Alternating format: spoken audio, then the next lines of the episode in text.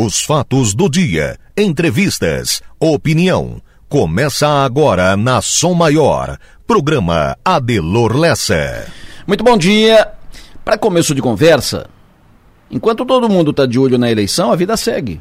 E as coisas acontecem ou ficam na promessa. Hoje, por exemplo, acontece um grande ato em Criciúma, assinatura do segundo contrato de Criciúma com Fomplata, que vai assegurar repasse de quase 140 milhões de reais para mais um pacote de obras de infraestrutura na cidade. Com esse contrato e mais o que está já sendo mapeado, já está mapeado para as obras em andamento, com já está com aquilo que já está assegurado, Criciúma passará a ter em torno de meio bilhão de reais assegurados e liberados para obras na cidade, para infraestrutura. Algo em torno de 500 milhões de reais, é muito dinheiro. Nunca antes na história de Criciúma, tanto dinheiro sendo investido num momento só, ao mesmo tempo. É uma espécie de presente de Natal antecipado para a cidade. Mas tem muita coisa que está ficando só na conversa. Muita coisa que está ficando só na promessa. É importante saber, por exemplo, que o governo do estado ainda não pagou o que prometeu para o Hospital São José. Na sexta-feira, o secretário de Saúde do estado prometeu para o deputado Minuto fazer o pagamento. Mas até ontem à noite, nada foi encaminhado. Nem contato foi feito pelo governo do estado com o hospital até ontem à noite. A obra no aeroporto de Mício Freitas, contratada e anunciada para concluir em agosto, não vai terminar neste ano. A obra está devagar, quase parando. Quase parando. A obra na Serra do Faxinal, Praia Grande, não avançou. A extensão da via rápida até o Balneário Rincão, prometida e anunciada com pampa e circunstância, não saiu do papel. Não saiu, na real, da conversa ou do discurso. Não tem nem projeto pronto. As cirurgias represadas pelo SUS continuam sem solução. A fila só aumenta. Tudo isso depende do governo do Estado. E depois que o governador nem passou para o segundo turno, nada mais avançou. Vai ficar tudo para o próximo mandato. E o próximo governador precisará ser convencido de que tudo isso é prioridade. Mas em se tratando de Cristiúma e a representação parlamentar diminuiu. E essas coisas, eh, a serem tratadas com o governo, dependem muito da força política da cidade e da região. E repito, a representação parlamentar de Cristiúma e da ANREC diminuiu nessa eleição. O Sul manteve os oito deputados estaduais. Temos destacado isso. A representação do Sul, do Grande Sul, manteve-se forte. Oito deputados. Mas a ANREC diminuiu o número de deputados. A ANREC, a Bacia do Carvão, Cristiúma e seu entorno, diminuiu o número de deputados. Hoje, nesse mandato, Cristiúma e a ANREC têm cinco deputados estaduais. Vai ficar só com três. O Sul Forte, o Grande Sul, com a maior bancada regional de deputados estaduais, mas Criciúma e ANREC ficam mais frágeis politicamente. E as pendências estão aí. Missão maior para um time menor a partir do ano que vem. É o que teremos. Pensem nisso e vamos em frente.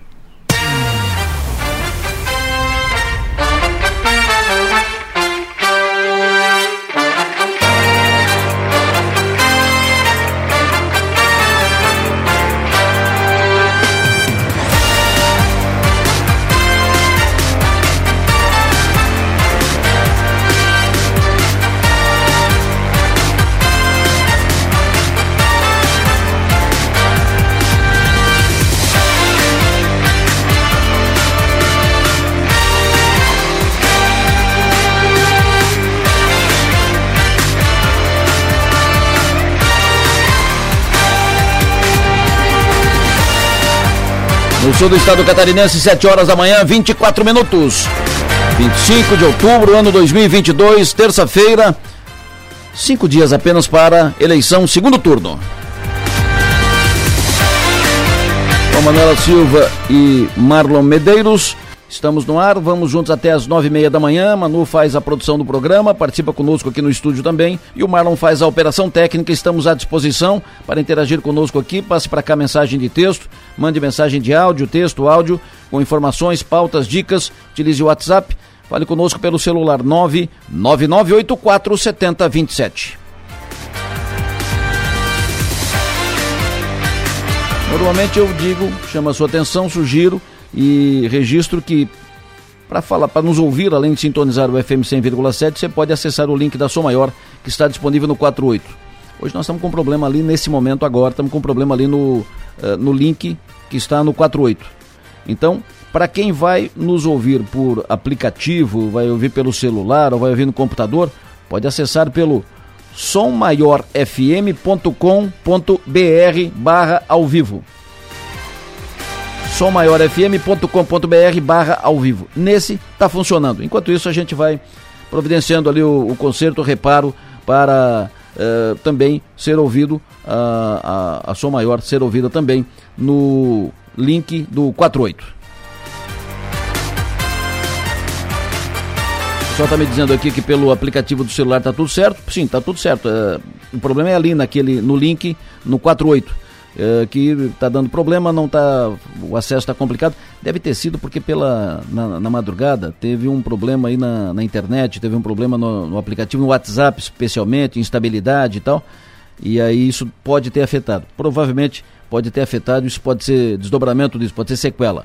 Mas já estamos providenciando o reparo. Enquanto isso, quem não nos ouvir pelo rádio, pelo 100.7, pode nos ouvir pelo sommaiorfm.com.br barra ao vivo.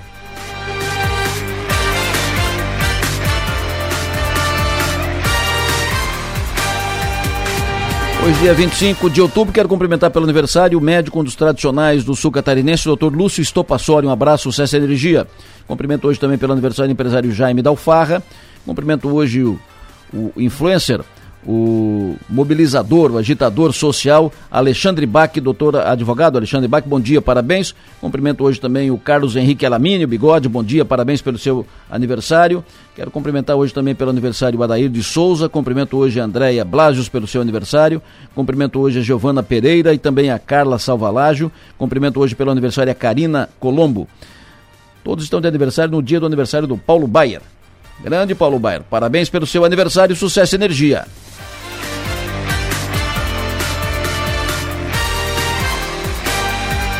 Hoje também é dia do dentista. A todos os dentistas, parabéns. Eh, todos que fazem as bocas mais bonitas, que tratam da saúde bucal. E parabéns a todos os dentistas. Tem duas em casa. Quero cumprimentar a todos pelo dia do dentista. 7 e 28 Primeira informação, Enio Bis, alô, bom dia. Pois não, Adelor, bom dia para você, para quem nos acompanha. E as obras na Serra do Corvo Branco serão retomadas nesta terça-feira. O local estava com tráfego liberado durante todo o dia, pois estava servindo de rota alternativa, já que a Serra do Rio do Rastro passou um período interditada. E como o trânsito na Serra do, do Rio do Rastro foi normalizado, as obras emergenciais e de pavimentação na Serra do Corvo Branco vão retornar a partir de hoje. Com isso, o fluxo de veículos volta a ser restrito, ou seja, o tráfego ficará aberto de segunda a sexta, das 5 da tarde às 9 da manhã do dia seguinte. E o trânsito será interrompido também de segunda a sexta, das 9 da manhã às 5 da tarde. Nos finais de semana, o tráfego segue liberado durante todo o dia na Serra do Corvo Branco. Em Criciúma, segue as obras da cabeceira do elevado da Santos Dumont. E por isso a Rádio Som Maior alerta o motorista, porque amanhã está prevista alteração no trânsito, no encontro da Avenida Santos Dumont com a Rua Pinheiro Machado. Fica ali nas proximidades, Adelor, do Mercado Marcon. Nesse local vai ter um desvio. Isso a partir desta quarta-feira, a partir de amanhã, mas a sua maior já alerta o motorista. E no Balneário Arroio do Silva, uma boa notícia no início da semana. Ontem à tarde foi assinado contrato e ordem de serviço para iniciar a segunda etapa do Acesso Sul. A pavimentação da Avenida Santa Catarina, que compreende 3 km e 400 metros, vai dar continuidade à pavimentação a partir da praia de Guairacá, onde as obras já estão em andamento, até a Praia da Caçamba e essa obra deverá ter início na próxima segunda-feira. Adelor. Perfeito, muito obrigado, Enio Bis. Agora 7h30, redação do 48. Stephanie Machado, bom dia. Bom dia, Adelor. Bom dia aos ouvintes. Hoje, Criciúma vai dar mais um passo muito importante. Isso porque o governo municipal assina nesta manhã o segundo contrato de financiamento junto ao Fundo Financeiro para o Desenvolvimento da Bacia do Prata, o FOMPLATA. Esse empréstimo tem um investimento de 25 milhões de dólares em obras para Criciúma. O projeto prevê a continuação do binário da Santos Dumont, melhorias em 11 quilômetros da região central, ciclovias ciclofaixas e a continuação do canal auxiliar, entre muitas outras obras. A autorização do crédito foi confirmada no início deste mês no Congresso Nacional por meio do senador Espiridião Amin, relator do projeto. Além disso, ainda hoje vamos divulgar novos dados da pesquisa IPC encomendada pela Som Maior e 48. Desta vez, o levantamento mostra se o eleitor acompanha ou não os programas eleitorais pela televisão. Logo mais, todas essas informações no portal 48. Adelor. Perfeito, muito obrigado, Stephanie Machado. Ontem começou a funcionar um novo rotativo em Criciúma.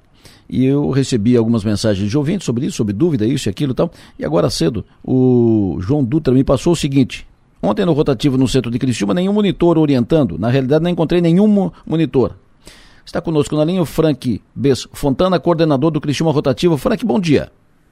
Bom dia, Lessa. Bom dia a todos os ouvintes. Esse é o é, é, a fase inicial, então tem muitos ajustes a, serem feitos, por isso, inclusive, não tem cobrança nesta semana, só vai começar a funcionar e cobrar e tal a partir da semana que vem. Mas te pergunto, não é para ter monitor orientando os motoristas nesse período, nessa fase inicial? Sim, com toda certeza. Ontem já tinha, ontem tinha 48 monitores, 24 monitores na parte da manhã e 24 monitores na parte da tarde fazendo essa orientação. Mas assim como a, é uma semana de orientação, uma semana de teste, em alguns momentos, esses monitores tiveram que retornar para a base para fazer ajustes nos seus aparelhos. Haja visto que esse aparelho também, o monitor também está fazendo teste com o aparelho, como leitor de placas, como a impressão também do recibo, uh, a impressão também do aviso de irregularidade. Então, tudo isso eles estão fazendo teste e quando há algum problema, eles foram retirados da área para ir para o central, para fazer esses ajustes e voltar para a área. Então, pode ser que em alguns momentos eles não estavam na área mas assim, Alessia, eu acompanhei os monitores, né? Sim. Uh, em vários uh, veículos de comunicação também fizeram filmagem desses monitores, então eu posso dizer, eles estavam na rua, mas em determinado momento foram chamados para a base para fazer ajuste nos seus aparelhos. Perfeito. Parquímetro é um por rua? Na verdade, não é por rua, é um a cada 80, 80 vagas. Então, às vezes, pode ser uma numa esquina e o outro tu vê um pouquinho mais distante, né? Porque tu conta o número de vagas. Hum. Mas ao total foram instalados 39 parquímetros em 35 ruas, ou seja, são mais parquímetros do que rua. Perfeito. E qual o, no, o nome do aplicativo do rotativo de Criciúma? É Gerestar Criciúma. Gerestar, G com G, isso. Gerestar isso. Criciúma, é isso? Isso. Perfeito. Muito obrigado, Frank, bom trabalho. Um abraço. 7h33. Pastores de várias igrejas estão se mobilizando para uma caminhada no sábado. Vários pastores de várias igrejas. Estaremos juntos em Criciúma na caminhada cristã. Pela defesa da família. Em respeito aos princípios cristãos. Em favor da vida. Contra o aborto. Contra a ideologia de gênero. Pela liberdade religiosa. Pela liberdade de expressão e contra a liberação das drogas. No próximo sábado, dia 29 de outubro. Convidamos você para se juntar a nós. 7h34 e prepare o seu bolso. Está aumentando o preço da gasolina. O Marcel Scarce me mandou mensagem agora cedo. Estou vendo nos postos das estradas que a gasolina aumentou. Conversei com o dono de posto de gasolina agora há pouco. E ele me disse: os custos já tiveram aumentos na semana passada, portanto, está aumentando o preço da gasolina. E a eleição nem passou ainda. Bom, na pauta de hoje, a principal informação do dia é esse contrato do Fomplata que a Stephanie já falou aqui, falamos no início do programa, é o grande fato do dia em Criciúma. Eh, nós vamos saber como é que está a situação dos trabalhadores da Carbonífera Criciúma, perspectiva de receber as indenizações. Carbonífera está fechada já há um bom tempo, mas tem várias pendências, muitos trabalhadores que estão esperando para receber os seus ganhos. Vamos falar sobre a eleição Jorginho Melo e Décio Lima estarão em Criciúma nesta semana, Jorginho na quarta-feira, o Décio na sexta ou sábado. Vamos dar dados, números de pesquisa do Instituto IPC, pesquisa exclusiva Sou Maior 48, intenção de voto eleitor de Criciúma. E vamos falar sobre isso para governador e para presidente. O Piara e a Maga vão falar comigo. E também é assunto hoje. O WhatsApp apresentou instabilidade em todo o mundo nessa terça-feira, inclusive por aqui. Usuários da América do Sul, Europa, Ásia e África reclamaram que não conseguiam enviar nem receber mensagens de WhatsApp. O WhatsApp parou de funcionar em várias partes do mundo. Hoje, no Brasil, o serviço saiu do ar por volta das quatro da manhã. Voltou mais ou menos cinco e meia, quase seis da manhã. Usuários da América do Sul, Europa, Ásia e África relataram instabilidade na plataforma em outras redes sociais, especialmente no Twitter, desde o meio da madrugada. Os usuários reclamaram que não conseguiam enviar nem receber mensagens. O pico das reclamações ocorreu por volta das 4 da manhã. Até por volta das 5h20 a plataforma seguia sem funcionar. Voltou mais ou menos 5h30, pouco depois das 5h30 da manhã. Coisas de, das, das redes, né? Ninguém explicou ainda o que, que houve qual o motivo? Aconteceu, voltou. Ninguém sabe ainda, ninguém explicou direito ainda o que que houve. 7h36, hora do tempo, Márcio Sônico, alô, bom dia. Adelor Lessa, ouvintes da Rádio Somor, bom dia para todos.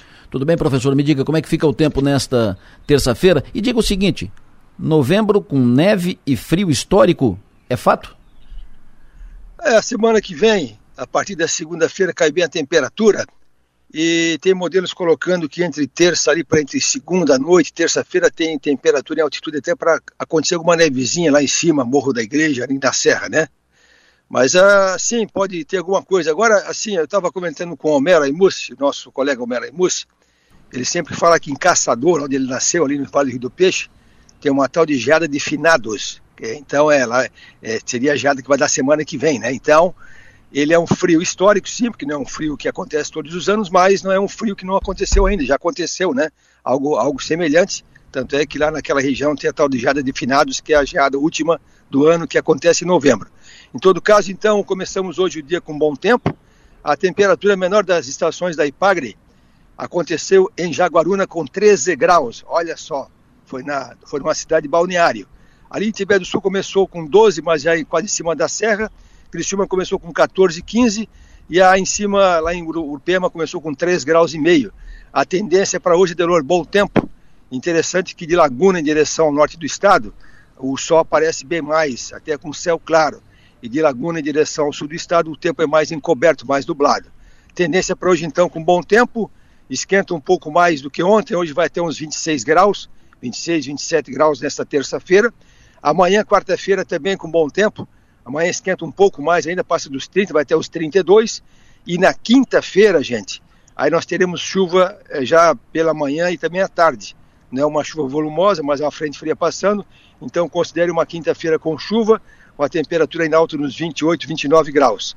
Sexta-feira, sábado e domingo, três dias com bom tempo de novo e calor, né? Porque sexta-feira vai a 27, sábado vai a 33 e nas eleições domingo vai a 34 e 35 graus.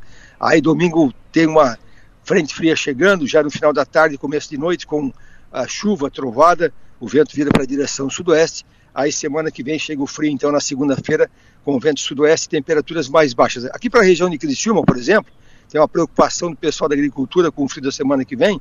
Nós podemos ter sim aí umas, umas temperaturas de até, de até 5 graus aqui na região na semana que vem. A, média, a, a temperatura menor histórica da região ali da estação de Uruçanga, que é a estação mais antiga, hum. é, já aconteceu de dar 2 graus e 8 décimos em outubro. Hum. Nunca houve temperatura de zero ou geada, então para nós aqui deve chegar nos 5 graus na semana que vem.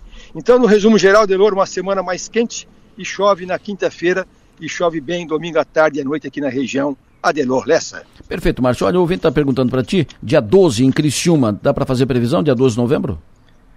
Não, é muito, muito distante muito longe, ainda, né? muito distante. A previsão para 10 dias ainda dá uma, uma, uma boa percepção, mas a, a, a, passou disso aí já começa a ter muito, muito erro, muito furo. Perfeito. O ouvinte tem um trabalho de campo em Camboriú, na quinta-feira pela manhã. Como é que vai estar o tempo lá? É também com risco de alguma chuvinha, viu? Que aí vira vento sul também, alguma chuvinha fraca em Camboriú na quinta-feira, nada assim de chuva forte, não, mas é um tempo fechado, sujeito a alguma chuva na quinta-feira também em Balneário Camboriú. Quinta-feira, São Joaquim também, passa frente fria São Joaquim também, tem chuva fraca, mas tem. Previsão para Gravatal quinta e sexta-feira. É, Gravatal na quinta-feira chove também, com vento sul, a chuva não é muito forte, mas chove, e na sexta-feira já o tempo bom em Gravatal. Perfeito, Márcio, muito obrigado, sucesso e energia, bom trabalho, até mais tarde. Um bom dia. Previsão do tempo. Oferecimento. Instituto Imas. Hoje também é dia do engenheiro civil.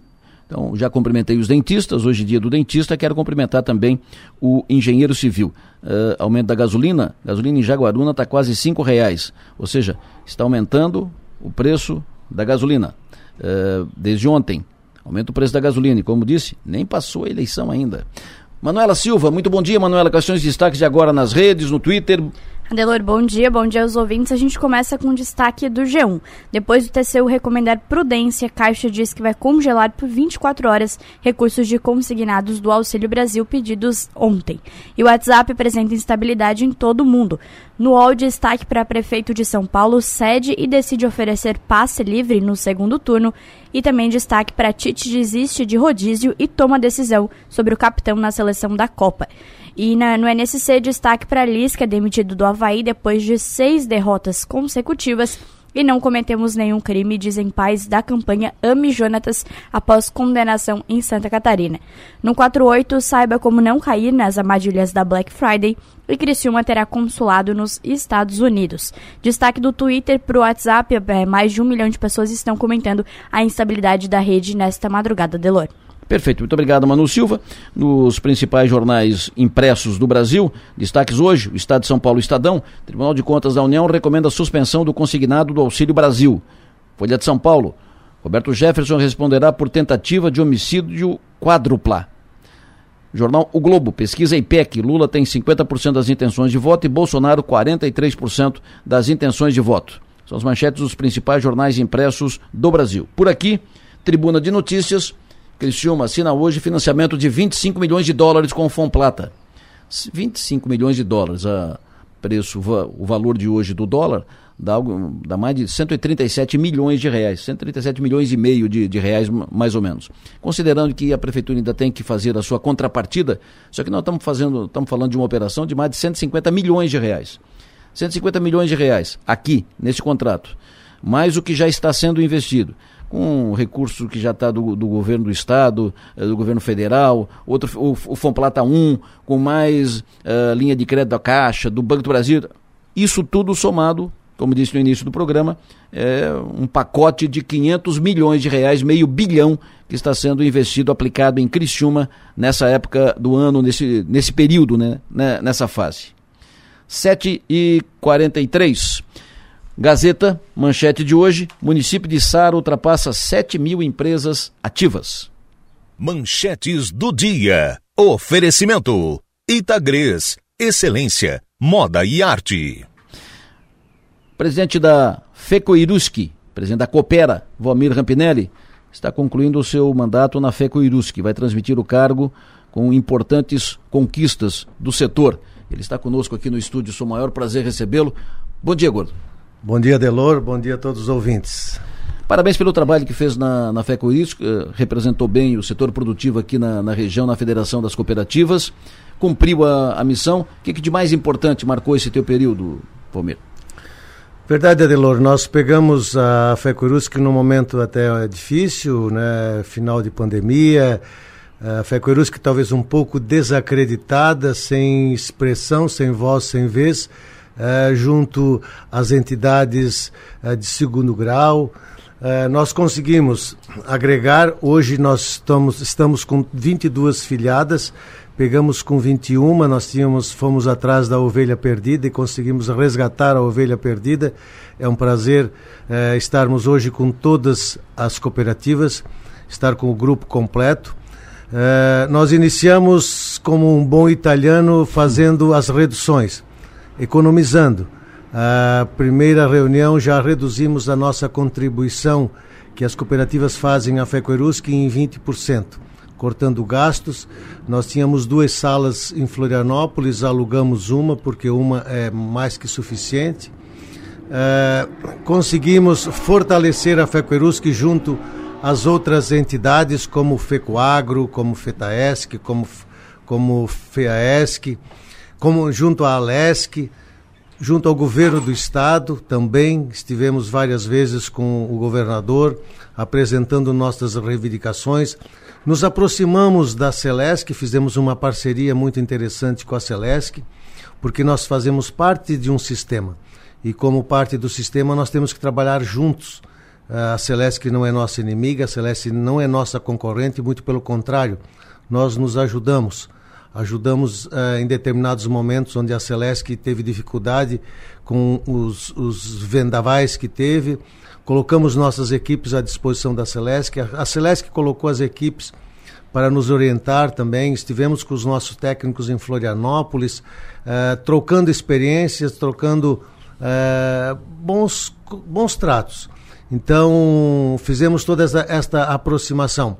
Mas nós tivemos um, um feito histórico uh, quando o governador Sopelsa assumiu, um governador cooperativista. nós estivemos com ele numa segunda-feira na terça-feira, ele encaminhou o nosso pleito à Assembleia, apoiado pelo deputado Marcos Vieira. Na terça-feira mesmo, às 10 horas, esse pleito passou nas comissões. Às 15 horas foi para votação na Assembleia, foi a plenário, foi aprovado. Na quarta-feira, sancionado e publicado. O que, que foi? Foi a criação da PASESC, que é um, um órgão onde nós podemos e autoriza o Estado fazer convênios com as cooperativas. É interessantíssimo, porque o Estado não poderia antes fazer convênios com as cooperativas. A partir dessa lei 18.516, as cooperativas e o Estado podem fazer experiências, podem buscar recursos no Badesc, BRDE e até com os, eh, junto à PASESC. Então, é, é, são marcos interessantíssimos. Fizemos também treinamentos, mais de 50 treinamentos, onde nós oportunizamos aos técnicos das cooperativas desenvolvimento para quê? Para que pudesse atender com mais eficiência e com mais segurança os nossos cooperados. Muitas cooperativas não têm energia trifásica no interior e, através desse convênio com o Estado, poderão, poderão ampliar suas redes uh, uh, com a parceria do Estado, uh, executar as suas subestações, novas linhas. Então, são oportunidades que as cooperativas têm e que precisam cada vez mais ter uma gestão profissional. Rapinelli, uma pergunta do ouvinte aqui, o Maciel pergunta para ti, o que, que muda com a definição do governo federal há algumas semanas, liberando a partir de 2026 todo mundo no mercado livre? O que, que muda para as cooperativas isso? é que as cooperativas não necessariamente poder, uh, poderão comprar, elas poderão comprar energia onde elas quiserem. Não somente da Celesc, mas elas podem ir ao Mercado Livre e buscar no momento que lhe convier e no momento uh, a preço que estiver. Então, algumas cooperativas já fizeram, por não ter uh, uma energia uh, a custo baixo, já foram ao mercado livre, conseguiram reduzir, inclusive, as suas tarifas. É muito importante isso. Uh, e futuramente se pensa também, eu como morador de Forquilinha, eu posso comprar a minha energia também no mercado livre. Isso. Né? Então, é, é interessante. São oportunidades que vão se abrindo e aí o que, que vai acontecendo? Eu, como cooperativa, eu preciso estar muito bem para que o meu uh, cooperado não saia da minha área de abrangência, não procure novas alternativas. Nós, em Forquilinha, por exemplo, hoje temos a JBS que estava no Mercado Livre, hoje ela está conosco, por termos uma energia de qualidade e um preço justo. Então, isso vem uh, aperfeiçoar mais a concorrência e fazer com que as cooperativas ofereçam energia de qualidade e o atendimento também com qualidade. Perfeito. A Coopera ainda tem a menor, a, a menor tarifa da região? Hoje a Coopera tem a menor tarifa do sul do Brasil. Né? Tem uma, uma cooperativa pequenininha do, do Pará que tem centavinhos a menos que nós, mas hoje nós ainda estamos com a menor tarifa do sul do Brasil. É a menor do sul do Brasil e a segunda menor do Brasil? Segunda menor do Brasil. Perdemos por centavinhos por, por uma pequena lá do Pará. Perfeito. Sempre bom te receber, sempre bom te ouvir. Parabéns pelo trabalho na FECOIRIUSC e na Coopera. Obrigado, Adelor. Um grande abraço a todos e que tenhamos uma semana proveitosa e que nesse final de semana a gente tem uma responsabilidade tremenda. Eu vinha para cá pensando como está aumentando a nossa responsabilidade para o domingo. Nós precisamos expressar os nossos sentimentos e olhar para o futuro. Grande abraço a todos. Quando é que tu faz a transmissão de, de cargo na FECORUSC? Eu faço agora pela manhã. Hoje ainda? Hoje pela manhã Perfeito. em Cocal do Sul. Perfeito. Um abraço. Parabéns. Um abraço. Valmir Rampinelli, presidente da Coopera e presidente ainda da FECOIRUSC, presidente até às 10 horas da manhã da FECOIRUSC, Federação das Cooperativas. 7h50, 10 para as 8. Secretário de Infraestrutura do Estado, secretário Tiago Vieira. Muito bom dia, secretário. Bom dia, Delô. Bom dia a todos os ouvintes. Prazer ouvi-lo. A gente está conversando aí sobre infraestrutura. Muito obrigado pela sua, pela sua atenção conosco aqui na Som Maior. Duplicação da SC 445, secretária, rodovia Paulino Búrigo, que liga ali Sara à BR 101. Uh, obras encaminhadas, ordem de serviço, entrega quando, quando começa a obra, quando termina? Então, Adelo, a gente está na fase final agora de, de recurso da licitação, nós já temos empresa definida, mas tem um prazo legal aí de recurso. Tanto essa situação da 445 como a da 443 Nova Veneza, tá? Sim. Então, as duas obras, a gente deve finalizar essa semana as questões de prazos legais de recurso, para que a gente possa está agendando aí a questão da ordem de serviço. Perfeito. A ordem de serviço atrasa um pouco, mas é, na, vai ser liberada ainda outubro ou fica para novembro? Não, início de novembro. Início de novembro. de novembro. A previsão, a previsão até dia 10 de novembro, nós estamos compondo uma agenda o governador para que a gente possa estar tá dando a ordem de serviço. Junto com outras ordens de serviço na região, a gente tem bastante coisa na região. Então a gente tem, por exemplo, cerca de 14 milhões na 370 no trecho do Braço do Norte, para quem é do Braço do Norte, nós devemos fazer a recuperação funcional, o recapeamento geral ali da, da 370. Nós temos lá para mais no extremo sul a inauguração da usina de asfalto de Mampituba, que vai levar o asfalto barato para o interior. Então a gente inaugura. Então tem uma série de ações efetivamente no sul e inclusive a própria ponte de, do Pontal de Laguna, né? As Sim. pessoas nos questionam. Então a gente deve estar lançando o edital de licitação tudo agora no início de novembro. Perfeito. O aeroporto de Jaguaruna, voo que saía de Jaguaruna às 5 da manhã, a informação que foi cancelado, tem informação por que se volta? Eu não, efetivamente, o, o, detalhe do cancelamento eu não, não consigo lhe precisar, estou sabendo, inclusive, por você, a gente vai estar apurando, mas é em qualquer aeroporto, né? É, a gente que acaba viajando aí ao mundo, é, lá, lá, lá, do Japão aos Estados Unidos, a gente é, se deparou, por vezes, com operações que foram fechadas ou canceladas, né? É, o fato, o fato que, embora nós tivemos esses transtornos, é, é que nós temos voo, voo, né? No passado, em 2019, nós estávamos para interdição, uma única empresa operando. Agora nós estamos já com dia 27 desse mês, o Tribunal de Contas é o prazo que o Tribunal de Contas nos devolve ah, o processo de concessão do aeroporto de Jaguaruna. Sim. Então, essa semana, o Tribunal de Contas do Estado deve devolver o processo de concessão, que vai prever uma série de melhorias para que a gente consiga, ainda esse ano, lançar o edital de licitação. Secretário, sobre a Via Rápida, o projeto da, da Via Rápida, já chegou de volta na Secretaria de Infraestrutura? Hum, não, a gente ainda está aguardando né, uma parceria. Ali, ali foi a predisposição da, da Unesc, então nós fizemos de forma rápida quando recebemos a análise, devolvemos à Unesc para que a gente possa ter as adequações, informações ali relacionadas ao projeto, uma vez que a gente está falando de uma implantação, né, de uma, de uma duplicação. E então a gente está aguardando por parte é, o retorno do, do, do projeto para a Unesco. Secretário de Infraestrutura, Tiago Vieira, muito obrigado pela sua atenção. O senhor tem um bom dia, bom trabalho. A gente agradece a oportunidade. Vamos em frente. Fazer um ótimo, ótimo dia. Perfeito. Secretário Tiago Vieira falando ao vivo conosco aqui na Som Maior. Sobre ainda rotativo, o ouvinte me perguntou o seguinte: o aplicativo do rotativo só aceitará Pix, nada de cartão de crédito ou débito? Não seria interessante a tecnologia já prever outros meios de pagamento? Fizemos o contato com o Frank uh, Fontana fora do ar e ele informou o seguinte: o aplicativo aceita cartão de débito e cartão de crédito. Então, o aplicativo do rotativo de Criciúma aceita cartão de crédito, de débito e Pix. Olha só, estou recebendo aqui, olha só, estou recebendo aqui um leão marinho morto na praia do Arroio do Silva encontrado agora. Um leão marinho, está aqui a foto, já vou passar em seguida aqui para o 48, vai publicar em seguida no 48, nós vamos pegar informação, eh, vamos passar a informação em seguida, vamos pegar informação lá na prefeitura, na na Fundação de Meio Ambiente lá do, do, do, município do Arroio do Silva, um leão marinho encontrado morto agora no balneário Arroio do Silva.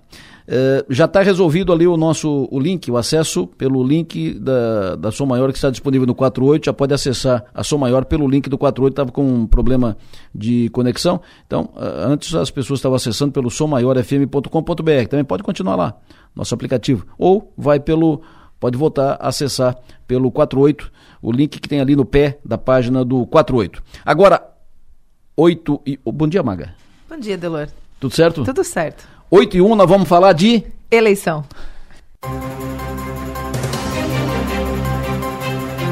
Eleições 2022. Seu voto elege o seu destino.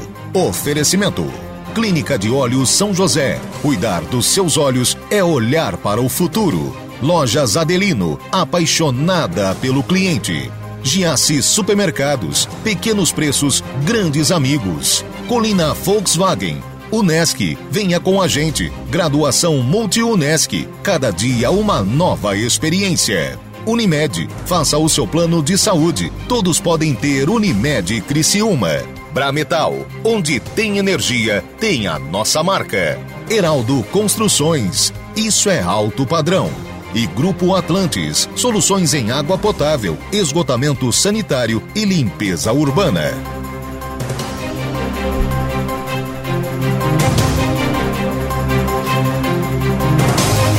Antes de falar de eleição, uma informação fora do, dessa pauta. Acidente agora na rodovia Jorge Lacerda envolvendo um ciclista. Mais detalhes em seguida no 48 e aqui na Sua Maior. Acidente agora na rodovia Jorge Lacerda envolvendo um ciclista. Para falar de eleição. Alô, Piara Bosque, bom dia. Bom dia, Delor. Bom dia, Maga. Vamos falar de eleição. Eleição. Estamos nos últimos dias para o grande dia do voto.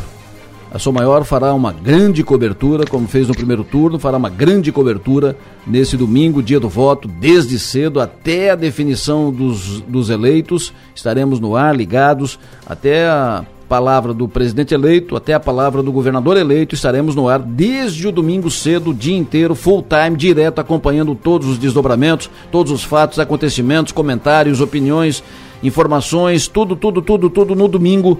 Domingo, dia dia de grande cobertura da Som Maior. Queremos fazer a maior cobertura de todos os tempos na Rádio Som Maior.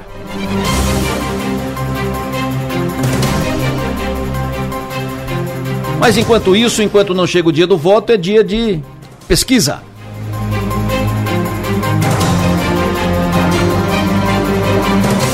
Pesquisa contratada pela Sua Maior junto ao Instituto IPC Pesquisa feita em Criciúma, município de Criciúma. Pesquisa feita no, nos dias 20, 21 e 22 de outubro. Pesquisa que está devidamente registrada na Justiça Eleitoral, como prevê a lei. Está registrada no Tribunal Regional Eleitoral, protocolo número SC 07324-2022 e no TSE Tribunal Superior Eleitoral, protocolo BR 05319-2022. Nível de confiança da pesquisa, 95%. Agora, uma pesquisa curta, né? Pesquisa curta.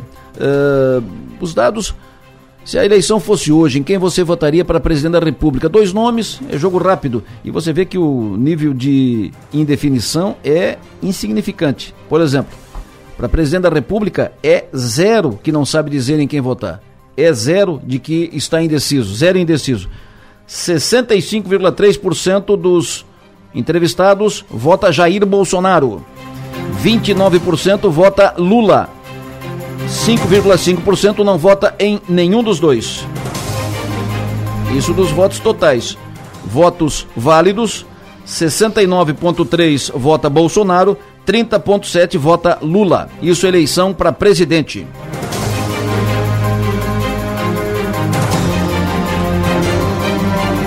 Veja só, até o dia da eleição você pode mudar de voto para a presidência da República? 93,6%. Nananê da Noca. Não, senhor.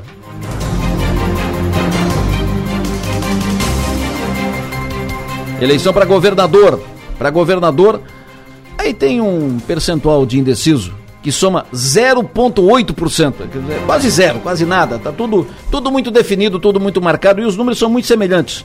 Por exemplo, para governador do estado, pesquisa estimulada, votos totais, Jorginho Melo tem 64%. Décio Lima tem 27,5%.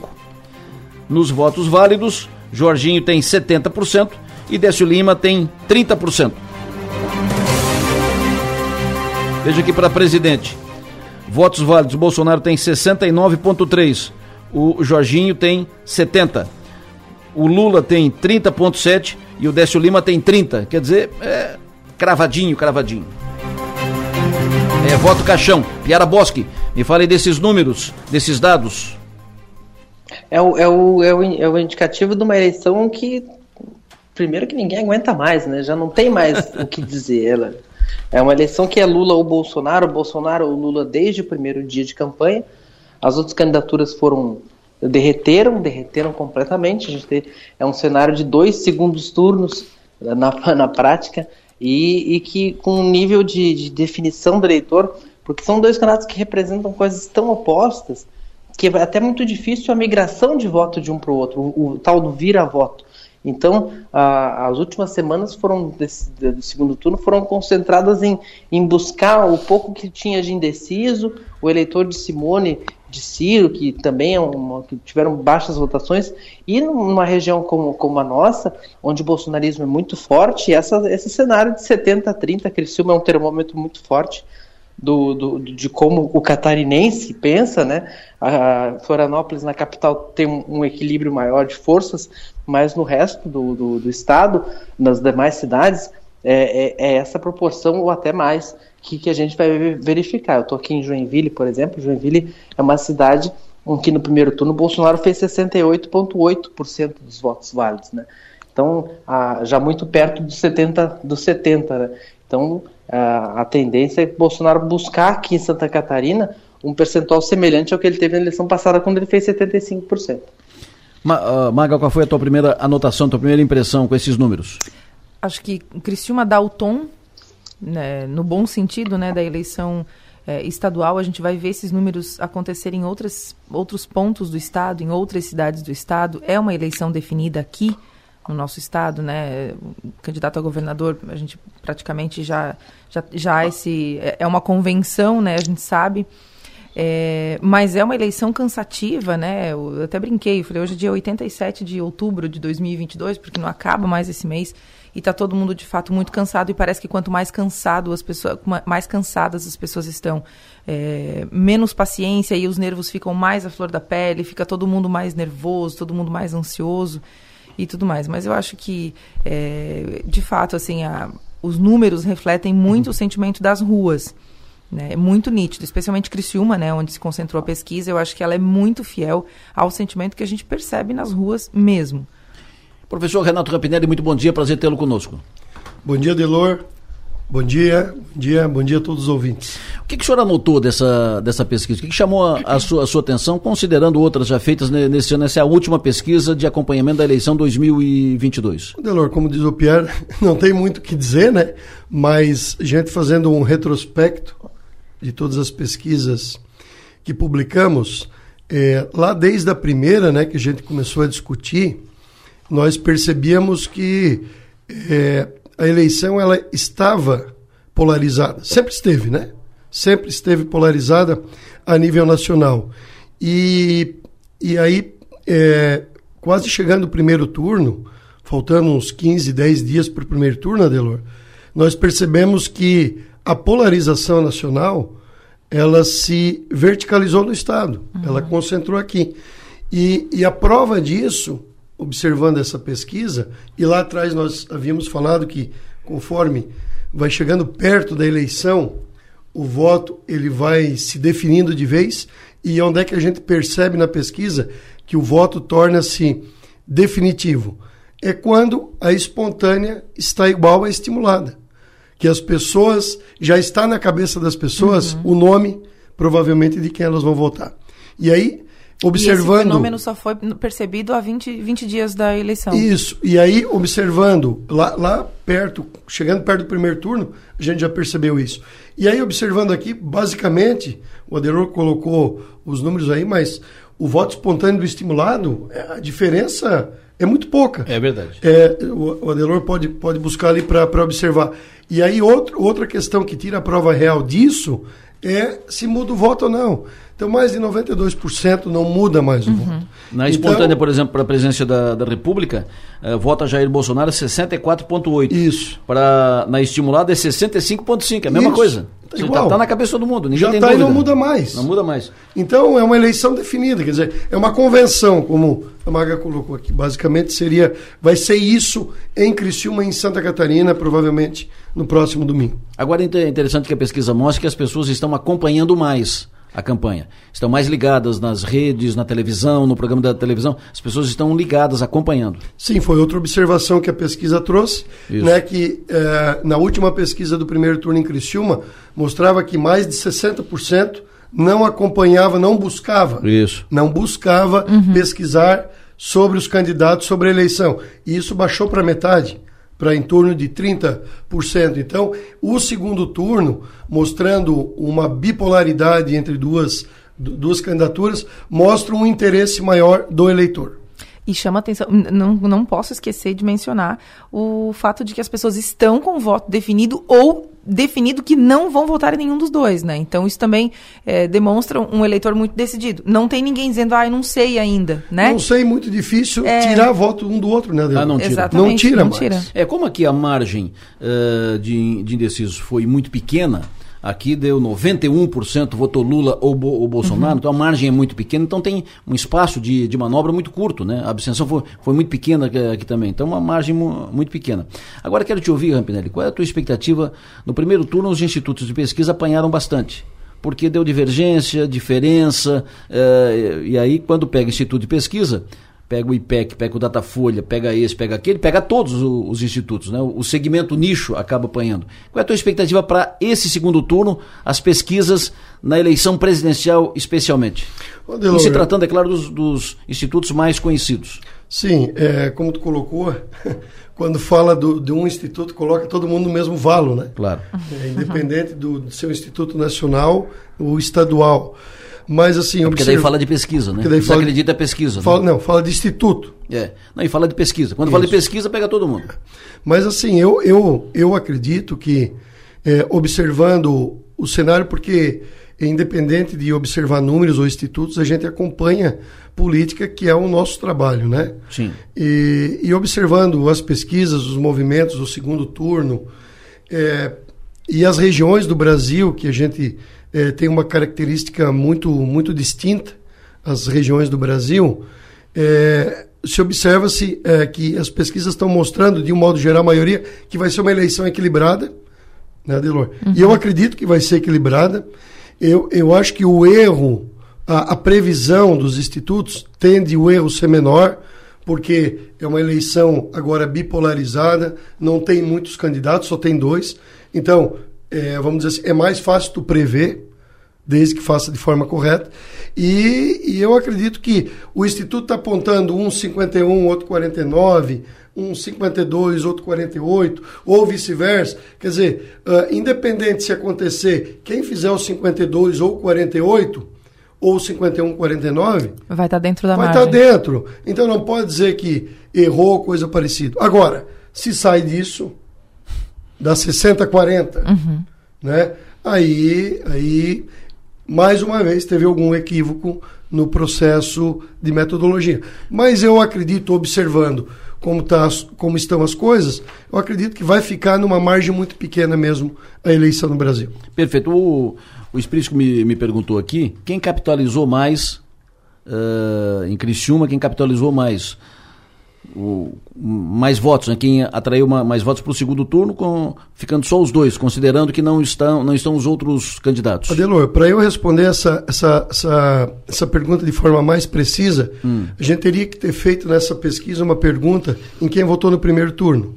Porque daí nós cruzaríamos essa pergunta com o segundo turno com as duas opções. Mas, observando o resultado do primeiro turno, né, da intenção de voto dos que estavam, e agora observando o resultado do segundo turno, né, o Jorginho fez 38, se eu não me engano. Foi. E o, o Décio 17, Uhum. agora um 70, o outro 30. Então, a grande maioria dos votos, teoricamente, migrou para o Jorginho, provavelmente. Eu tenho aqui, por exemplo, no, no primeiro turno, eleição para presidente. O Bolsonaro fez 64,5% dos votos totais. Isso. O Lula fez 26,79%. Agora, o Bolsonaro fez 65,5%, subiu um ponto.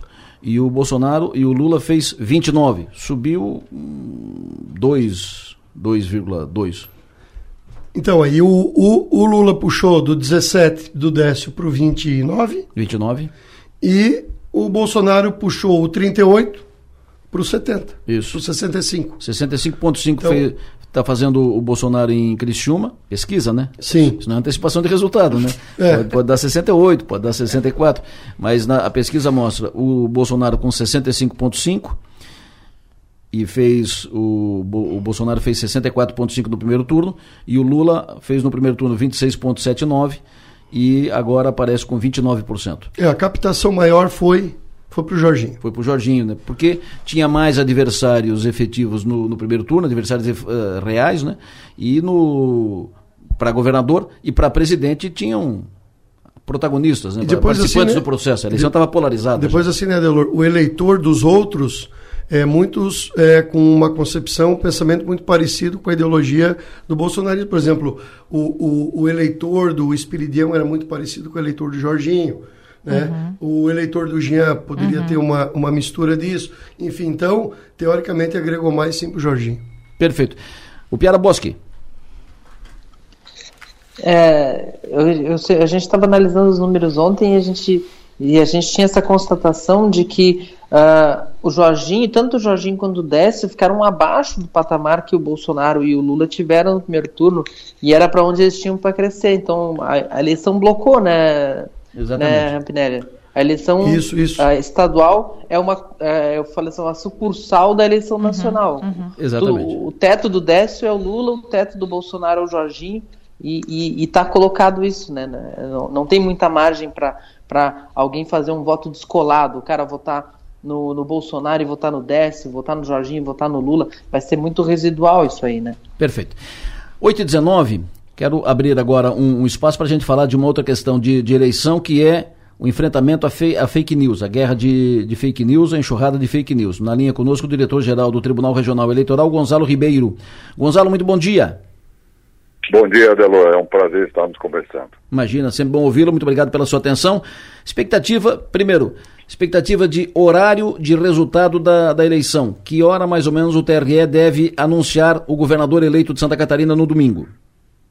Olha, pela característica da eleição, inclusive até porque agora teremos dois cargos em disputa, diferente dos cinco no primeiro turno, onde tivemos em alguns pontos filas, isso não se configurará no segundo turno, até porque uma das razões de fila no primeiro turno era porque as pessoas ainda tinham dúvidas onde era seu local de votação. Como ela já votou no primeiro turno, isso já está resolvido, né?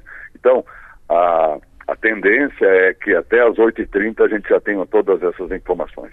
Então, até 8h30, mais ou menos, estará definido o governador de Santa Catarina.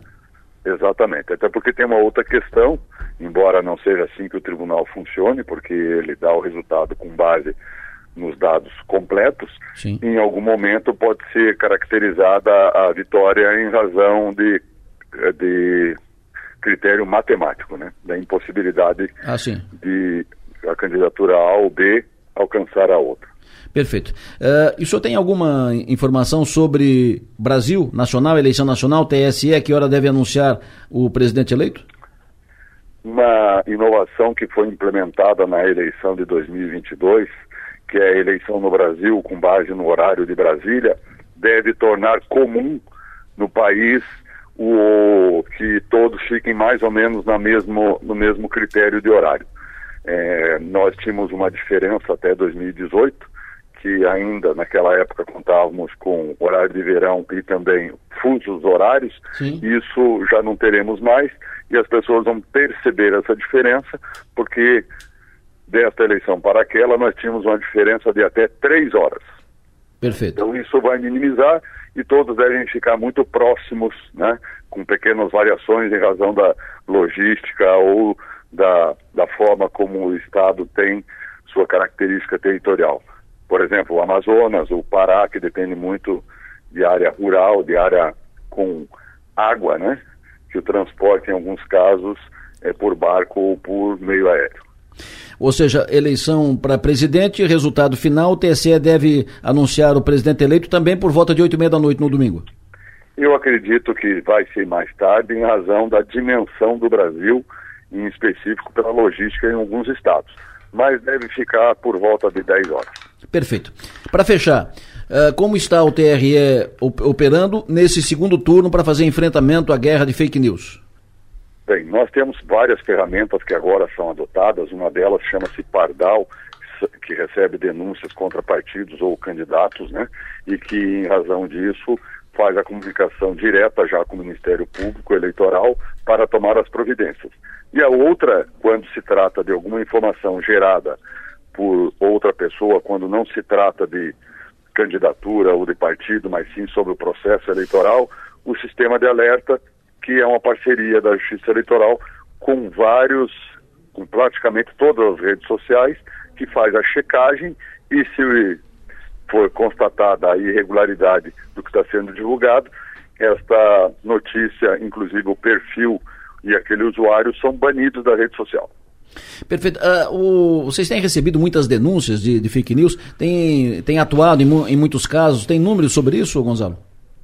Na realidade, isso é de um comitê nacional. Todos os tribunais têm um grupo. Aqui em Santa Catarina, ele é presidido pelo Dr. Jefferson Zanini, que é um juiz de direito integrante do Pleno. Então, todas as informações, quando elas têm uma repercussão de âmbito estadual, elas são tratadas aqui em Santa Catarina para se dar a resolução, fazer a checagem e, quando é, perpassa o Estado, isso é encaminhado ao Comitê Nacional, que faz a checagem, né? e aí tem todo um trâmite legal. Então, praticamente, o que se tinha como expectativa é que nós teríamos muito mais do que foi em 2018, não se configurou. Perfeito.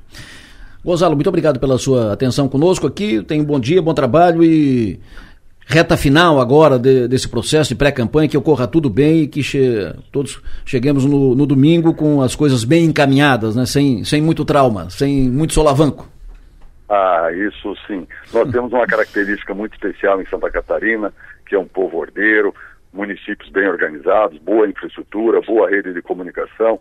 Então, a característica da nossa eleição, se compararmos com alguns locais, outros, outras unidades da federação, nós estamos muito bem situados. Mas eu gostaria aqui de aproveitar o claro. espaço, se me permite, claro. Adelor, é que é, uma dúvida que surge muito comum é, ah, eu não votei no primeiro turno ou não justifiquei, posso Isso. votar no segundo?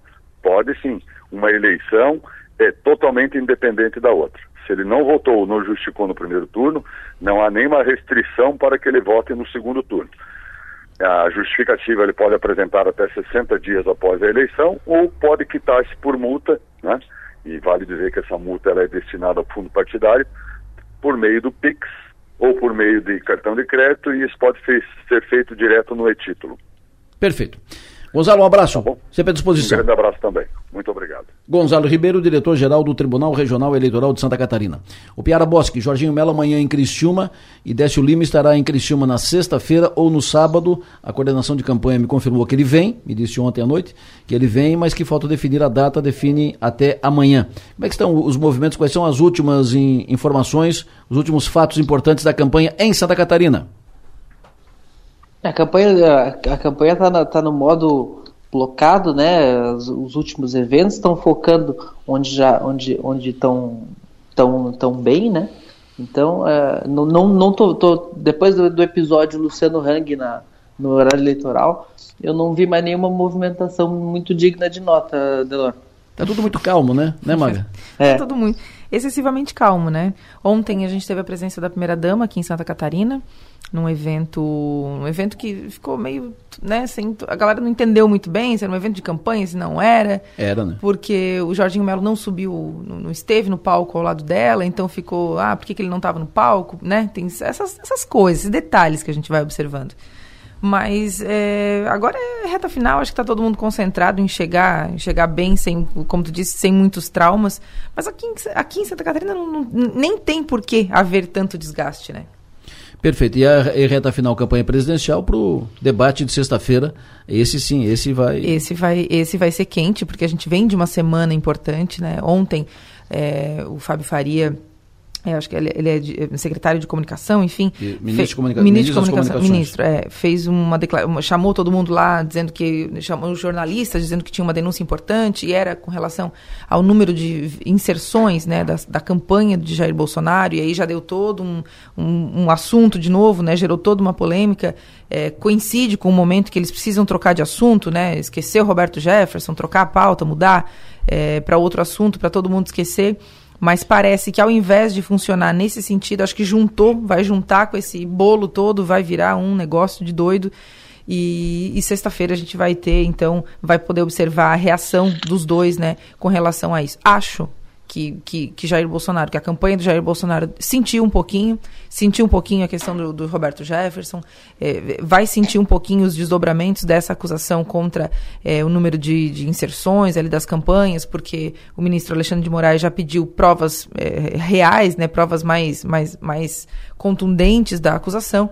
E ele, é que, é ele que, telefonou para o é ministro. Que a denúncia, ontem. É que a denúncia do, do ministro, o ministro uh, disse que as rádios não seguiram a, a, as grades e não colocaram no ar todas as inserções do Bolsonaro e colocaram mais, mais do Lula, descumprindo a, a grade, a, a orientação da justiça. Mas eu, o ministro não disse quais as rádios. Exato quais as rádios e, e, e ele ligou para ele ligou ele ligou para Alexandre de Moraes ontem à noite e disse que ainda hoje pela manhã hum. apresentaria é, o relatório completo com todos os dados e tudo mais eu acho uma, um negócio meio, meio estranho assim porque eu acho que é difícil conseguir coletar todos esses dados nesse espaço de tempo enfim. e assim ó a, esse a gente que, que tem rádio aqui a gente sabe como é isso é para o Brasil inteiro a Justiça Eleitoral libera a grade, pa, passa para as rádios as grades e de, dessas inserções. Os partidos têm a função de fiscalizar. E se a rádio não cumprir, a rádio será penalizada. Uhum. Isso, isso, isso é, essa é a regra. Essa é a lei. Fala o Piara. Não, mas é isso que, que fica com essa sensação de cortina de fumaça, porque cria um fato, chama o ministro da comunicação, das comunicações, lá, no, lá no, em Brasília, e apresenta, e aí quando faz a petição à Justiça Eleitoral, que é o, que é o foro adequado para fazer o questionamento, não tem as informações básicas de, tá, mas qual rádio, mas que horário, que dia. Então, ele, aí uma empresa de Florianópolis até que fez a, o levantamento, agora tá questionando a empresa. Parece, assim, vamos mudar de assunto, gente? Vamos falar de TechPix? É, acho que é mais ou menos isso, sim. Professor, abraço, sucesso e energia, até amanhã. Até amanhã, um abraço. O professor aqui foi, foi o Piara. Tem outro professor na mesa que é o professor Campinelli, a quem cumprimento também. Muito obrigado pela sua presença aqui conosco. Obrigado, Adelor. Obrigado a todos, uma boa semana. Sempre bom tê-lo conosco. Mais uma eleição que a Som Maior trabalhou junto com o IPC e é sempre um privilégio trabalhar com o IPC. É. Sempre, uma, sempre uma margem de confiança importante. Adelor, obrigado, obrigado, pela confiança. Eu acho que no, nas primeiras pesquisas que a gente fez, eu coloquei, eu acho que a sexta eleição, uhum. acho que desde 2008, 2010 que a gente está junto, Antes, com o IPC, né? né? Não, com o IPC sim, mas, de, mas antes, no, no teu tempo de empate... No tempo da Unesc, da desde Unesc, 2000. Desde 2000. Então nós estamos juntos, uh, que nós estamos tra, trabalhando com as pesquisas que o senhor monitora de, faz 22 anos. Tempo, Isso. Hein? Obrigado, Adelor. Obrigado um mais uma vez pela confiança. E a gente vai estar sempre juntos, se Deus quiser. Até Maga, mais. muito obrigado, sucesso e energia. Até amanhã. Obrigada, Adelor. Até amanhã. No plenário, oferecimento.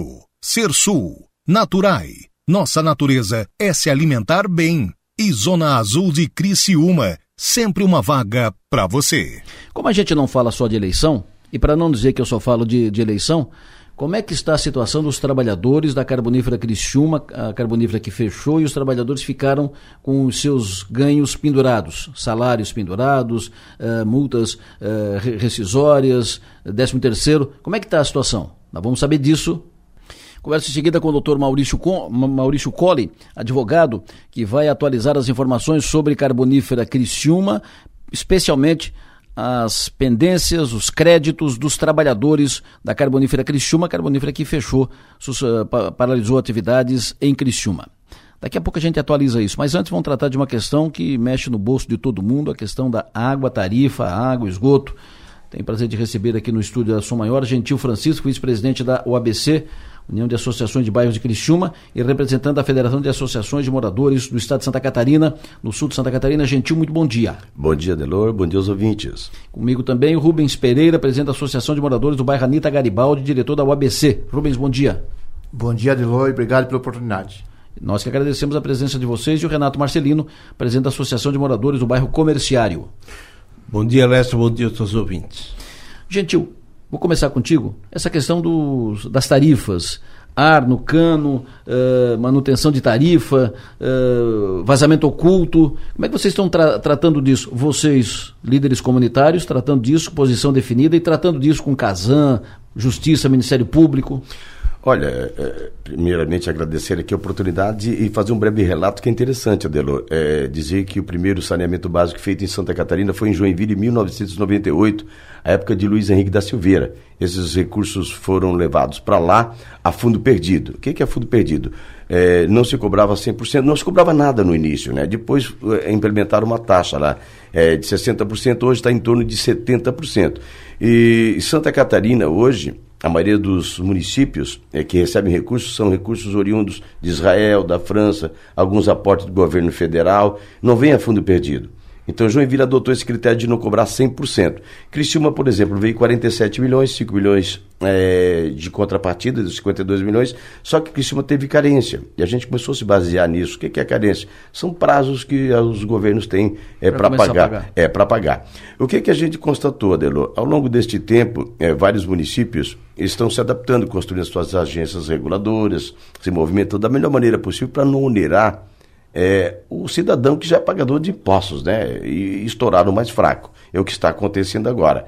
Então, nós vendo isso já há muito tempo atrás, e agora fomos provocados também pelo Rubens e pela Sandra, que faz parte também da comissão, que não pode vir, é de nós levantarmos este assunto. Por quê? Existe algumas coisas, como você citou, água. Se você pegar a sua fatura dele mesmo no seu prédio que você mora, você vai ver ali uma taxa que marca manutenção. E não existe manutenção no seu apartamento ou no relógio lá embaixo do síndico.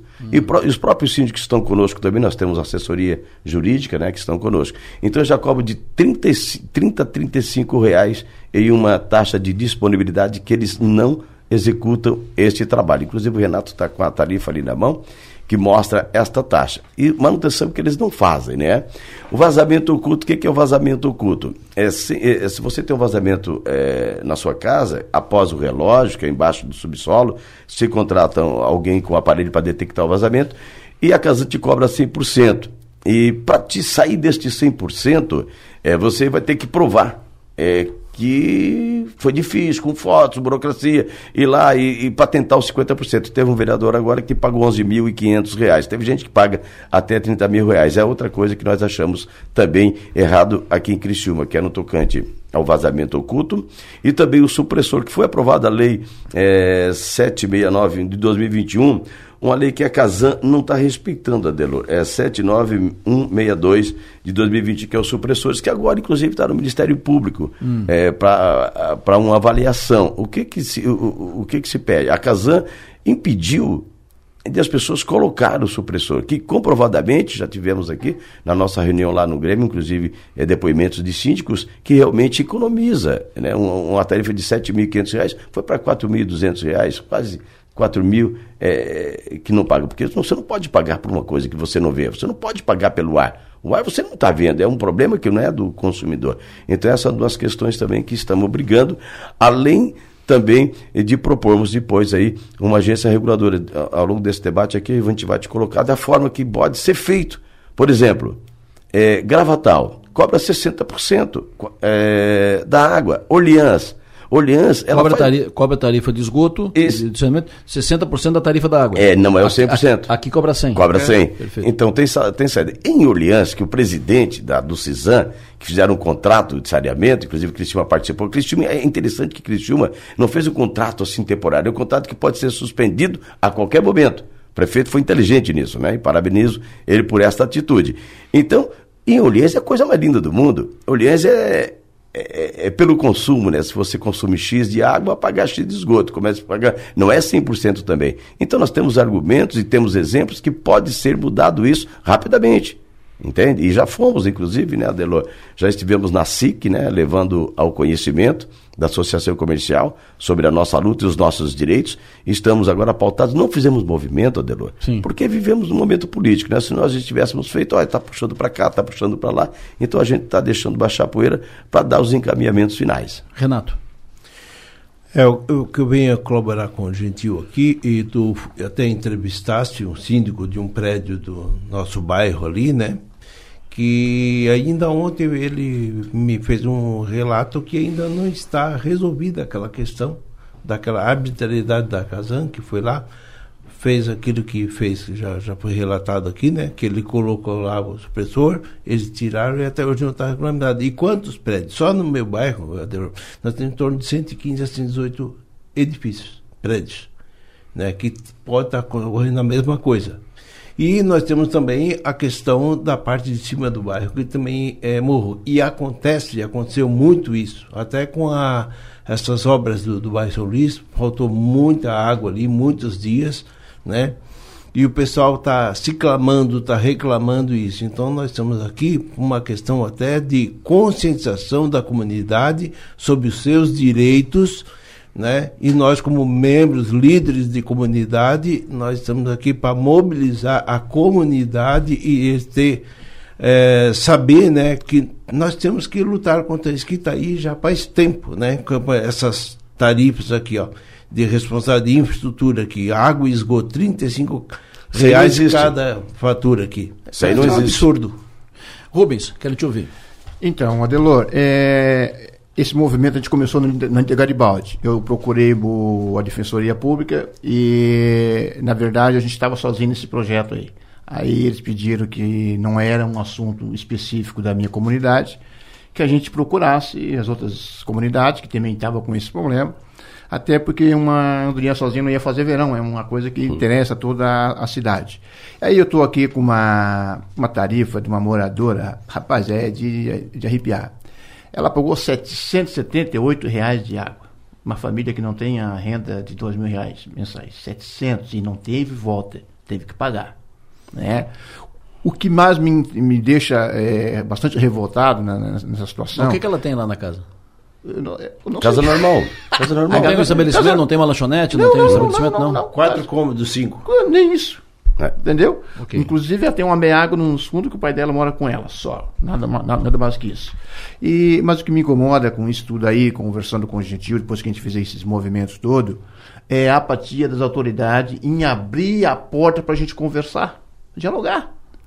A gente não é contra ninguém. A gente, é, a gente fica pasmo de como é que eles conseguem chegar no número desse sem que a, as pessoas vejam se a pessoa tem condição ou não de pagar. Quando o senhor fala que as autoridades não, não, não abrem as portas para ouvir, para conversar e tal, para dialogar, o senhor está falando da Casan especificamente? Cas- Ou o senhor- ou o senhor está falando do Ministério Público, Câmara de Vereadores, Justiça? De quem o senhor está falando? Câmara de Vereadores, em primeiro lugar, que é que diz e que defende a, a sociedade, que representa a comunidade, não abre espaço para esse, esse diálogo. A Casan, ela está na dela. A Casan está na dela. ela só vai executar o, que- o, o que eles criaram, né? Para cobrança. E o, a questão da também do próprio, próprio prefeito, para conversar a respeito disso. O prefeito deve- deveria já se manifestar muito tempo, antes do processo eleitoral, de dar uma explicação por que criaram esse sistema. Que esse sistema ele não te dá nenhum retorno para ti. Ele não te, se você tiver algum problema, principalmente o- a sua casa ela não tem eh, nível para você botar o seu esgoto. Desleixo. Tá? Quem tem que dar o veredito final é a prefeitura. Só que eles não dão. Eles não dão. Quem vai fazer isso para você é a Casan. Então, quer dizer, o próprio município, o Ministério Público, ele só vai se manifestar se caso a gente for atrás deles para pedir uma. fazer lá uma reclamação. Mas as outras a, autoridades, o Câmara de Vereadores, que já devia ter aberto um diálogo com, com até com a comunidade, está levando isso à frente. Então, tudo assim, parece que está tudo certo. É, é assim, é- Gente, vocês não foram no Ministério Público? Não, assim, ó, existe uma coisa, Rubens, é bom ressaltar, é que nós temos uma pauta, né? Qual é a pauta? De, primeiro, provocar as autoridades. A Câmara fez a parte dela, uma parte poderia até fazer muito mais, mas se colocar à disposição. É, é, no tocante aos órgãos competentes, nós já fomos. O que, que a gente está fazendo, Lessa? Como eu frisei, é momento político, agora vão fase final. É, fomos eh, na SIC, nós temos ainda a pauta para ir no Ministério Público, nós temos a pauta para ir já no, no, no próprio céu, porque existe aqui o FUNSAB, a FUNAS, existem recursos que o cidadão que está me ouvindo agora vai ficar de cara. Existe recurso federal para questão social, para quem ganha X, Y. Isso aí muita gente não sabe. A gente, eu busquei algumas informações, a gente está unido é sobre isso. Então a gente vai conversar com o poder público, que é a Conselva, e também com o prefeito e as entidades constituídas, sim. A gente vai, nós temos na pauta. E, e a própria imprensa que estamos visitando agora, é, até fomos provocados também, para levar o conhecimento do cidadão, pagador, o que, que ele pode, o que, que ele deve, o que, que ele não deve. Nós temos um grande movimento. Mas tu já. não concorda que o caminho é evidente que tu esperar que todo que, que todo consumidor se, esteja devidamente esclarecido, vocês ficam velhos, né? Não, não. Passa, passa o tempo, né? É, Você, perfeito. Não, não concorda que vocês, como entidades e uh, devidamente inteirados, uh, devem queimar etapas e ir direto, por exemplo, no Ministério Público, que Sim. acione o Judiciário para que medidas sejam adotadas, porque senão fica assim. Não, não, é, Tu, tu tens razão e nós estamos fazendo isso. Por quê? Nós, eh, todos os presidentes de bairros já estão com a vacina, já têm faixas preparadas, já, isso é uma grande mobilização. Então nós fizemos o quê? E nós estamos tornando mais público do que já estava agora, né, participando da imprensa, para que as pessoas saibam dos seus direitos. Saindo daqui, nós temos, vamos marcar reunião com o Ministério Público, porque o Ministério Público pegou um parecer da Câmara agora, Lessa, no, no tocante ao supressor, que não deu a resposta ainda, não tem nada ainda lá do Ministério Público, não tem nada. Então nós estamos fazendo nossa parte de colocar a comunidade, de saber o que os direitos dela. É, por exemplo, para te ter uma ideia, Lessa, é, aqui em Criciúma, a exemplo de, de, de outra região do estado, Santa Catarina, 60% não tem saneamento básico. Então tem forma de não cobrar. E nós temos a proposta. Qual é a proposta que nós temos aqui? Primeiro, já que a provar o que, que ela está fazendo do 35. Nós vamos provocar juridicamente, nós temos já advogados olhando isso. Entende? Eles cobram 35 reais de uma manutenção que não é feita. Pode perguntar, pergunta para o teu síndico, pergunta para qualquer cidadão que tem um relógio agora, que tipo de manutenção que a Casan eh, vai fazer. Não tem manutenção, cobra, era 29 reais eh, há dois anos atrás, agora está em 35 reais, este te cobra 35. É, tá, o, tem... o dobro do valor do consumo. É, não, e o pior, o mais grave. A taxa tá? é o dobro do não, valor do consumo. Renato, o mais grave, quem está ouvindo aí agora, o mais grave diante disso, quem tem saneamento básico, por exemplo, esse 35 vai virar 70. Eles cobram du é, a duplicidade. Olha que absurdo isso, cara. Isso não tem nexo nenhum. O, juiz, no momento que vê isso, ele vai dizer, olha, isso aqui não tem. Como você paga duas coisas? Está pagando uma coisa que você Mas não... ele precisa ser acionado. Isso Sim, chegar na mesa sim, dele. Adelor, Adelor, é por isso que nós estamos trazendo agora é, para a imprensa, para colocar já no geral, estamos na nossa parte formiguinha ao conhecimento e existe essa manifestação. Então o nosso trabalho está sendo esse. Quando é que vocês pretendem levar tudo isso no ah, Ministério é, Público? no máximo a semana que vem, passando a Semana lição. Nós vamos marcar com o promotor, entende? Para colocar a realidade da situação. E como dá para mudar isso? Entende? Como dá? Tem como mudar isso, Adelor? Por exemplo, o prefeito Clécio Salvaro, não sei se você lembra disso, ele quis criar uma agência reguladora em Criciúma. Você lembra disso? Hum. Sim. Aí por que, que não criou? Porque não tinha maioria na Câmara.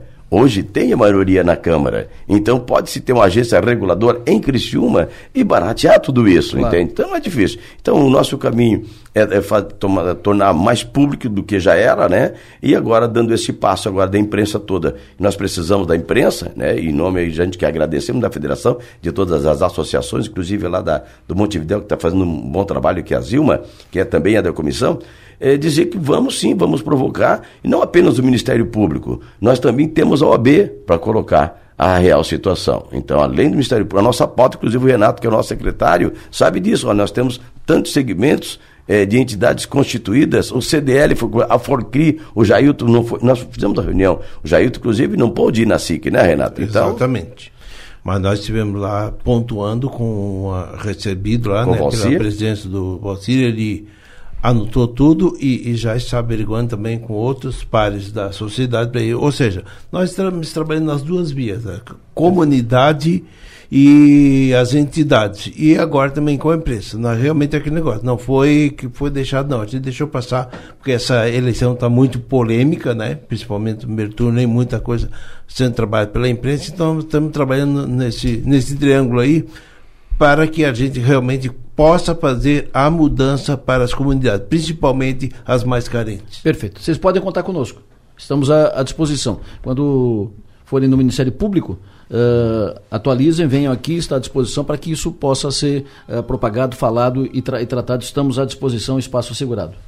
Olha. Adelor, em nome da nossa federação, da, da OBC, do meu bairro, de todos os bairros, da nossa comissão, a gente quer agradecer porque tu sempre também abriu as portas e tu não está abrindo a porta para o Gentil, para o Renato, para o Rubens, está abrindo a porta para o cidadão pagador Claro. de impostos, né? Lógico. Aqueles que estão sendo tolhidos dos seus direitos estão pagando o que não devem pagar. Por isso a gente quer agradecer muito essa oportunidade e com certeza a gente vai voltar aqui após conversar com o Ministério Público. Sempre à disposição. Muito obrigado, Gentil. Obrigado, Rubens. Obrigado, Renato. Sempre à disposição de vocês. A presidente da Câmara de Vereadores de Criciúma, a Roseli De Luca está acompanhando a entrevista, acompanhando o programa. Ela diz: a Câmara de Vereadores está trabalhando por vias legais so, sobre esse assunto. Mas é importante que agora a Câmara, com as, com as entidades, com a, com a federação, é. com a comunidade e tal, que engrosse, Câmara, engrosse o, o, caldo, né? É que a Câmara só está batendo no supressor, tá? E nós estamos. Ah, em, ah, sim. É, é mais amplo, né? É mais amplo. A Câmara só está. Tá é, eles até vou falar com a presidente para ver se ele também é, entra conosco nesse quesito que são os outros setores que já informamos. Outros itens da, da tarifa. Da tarifa. Perfeito. Tá bom.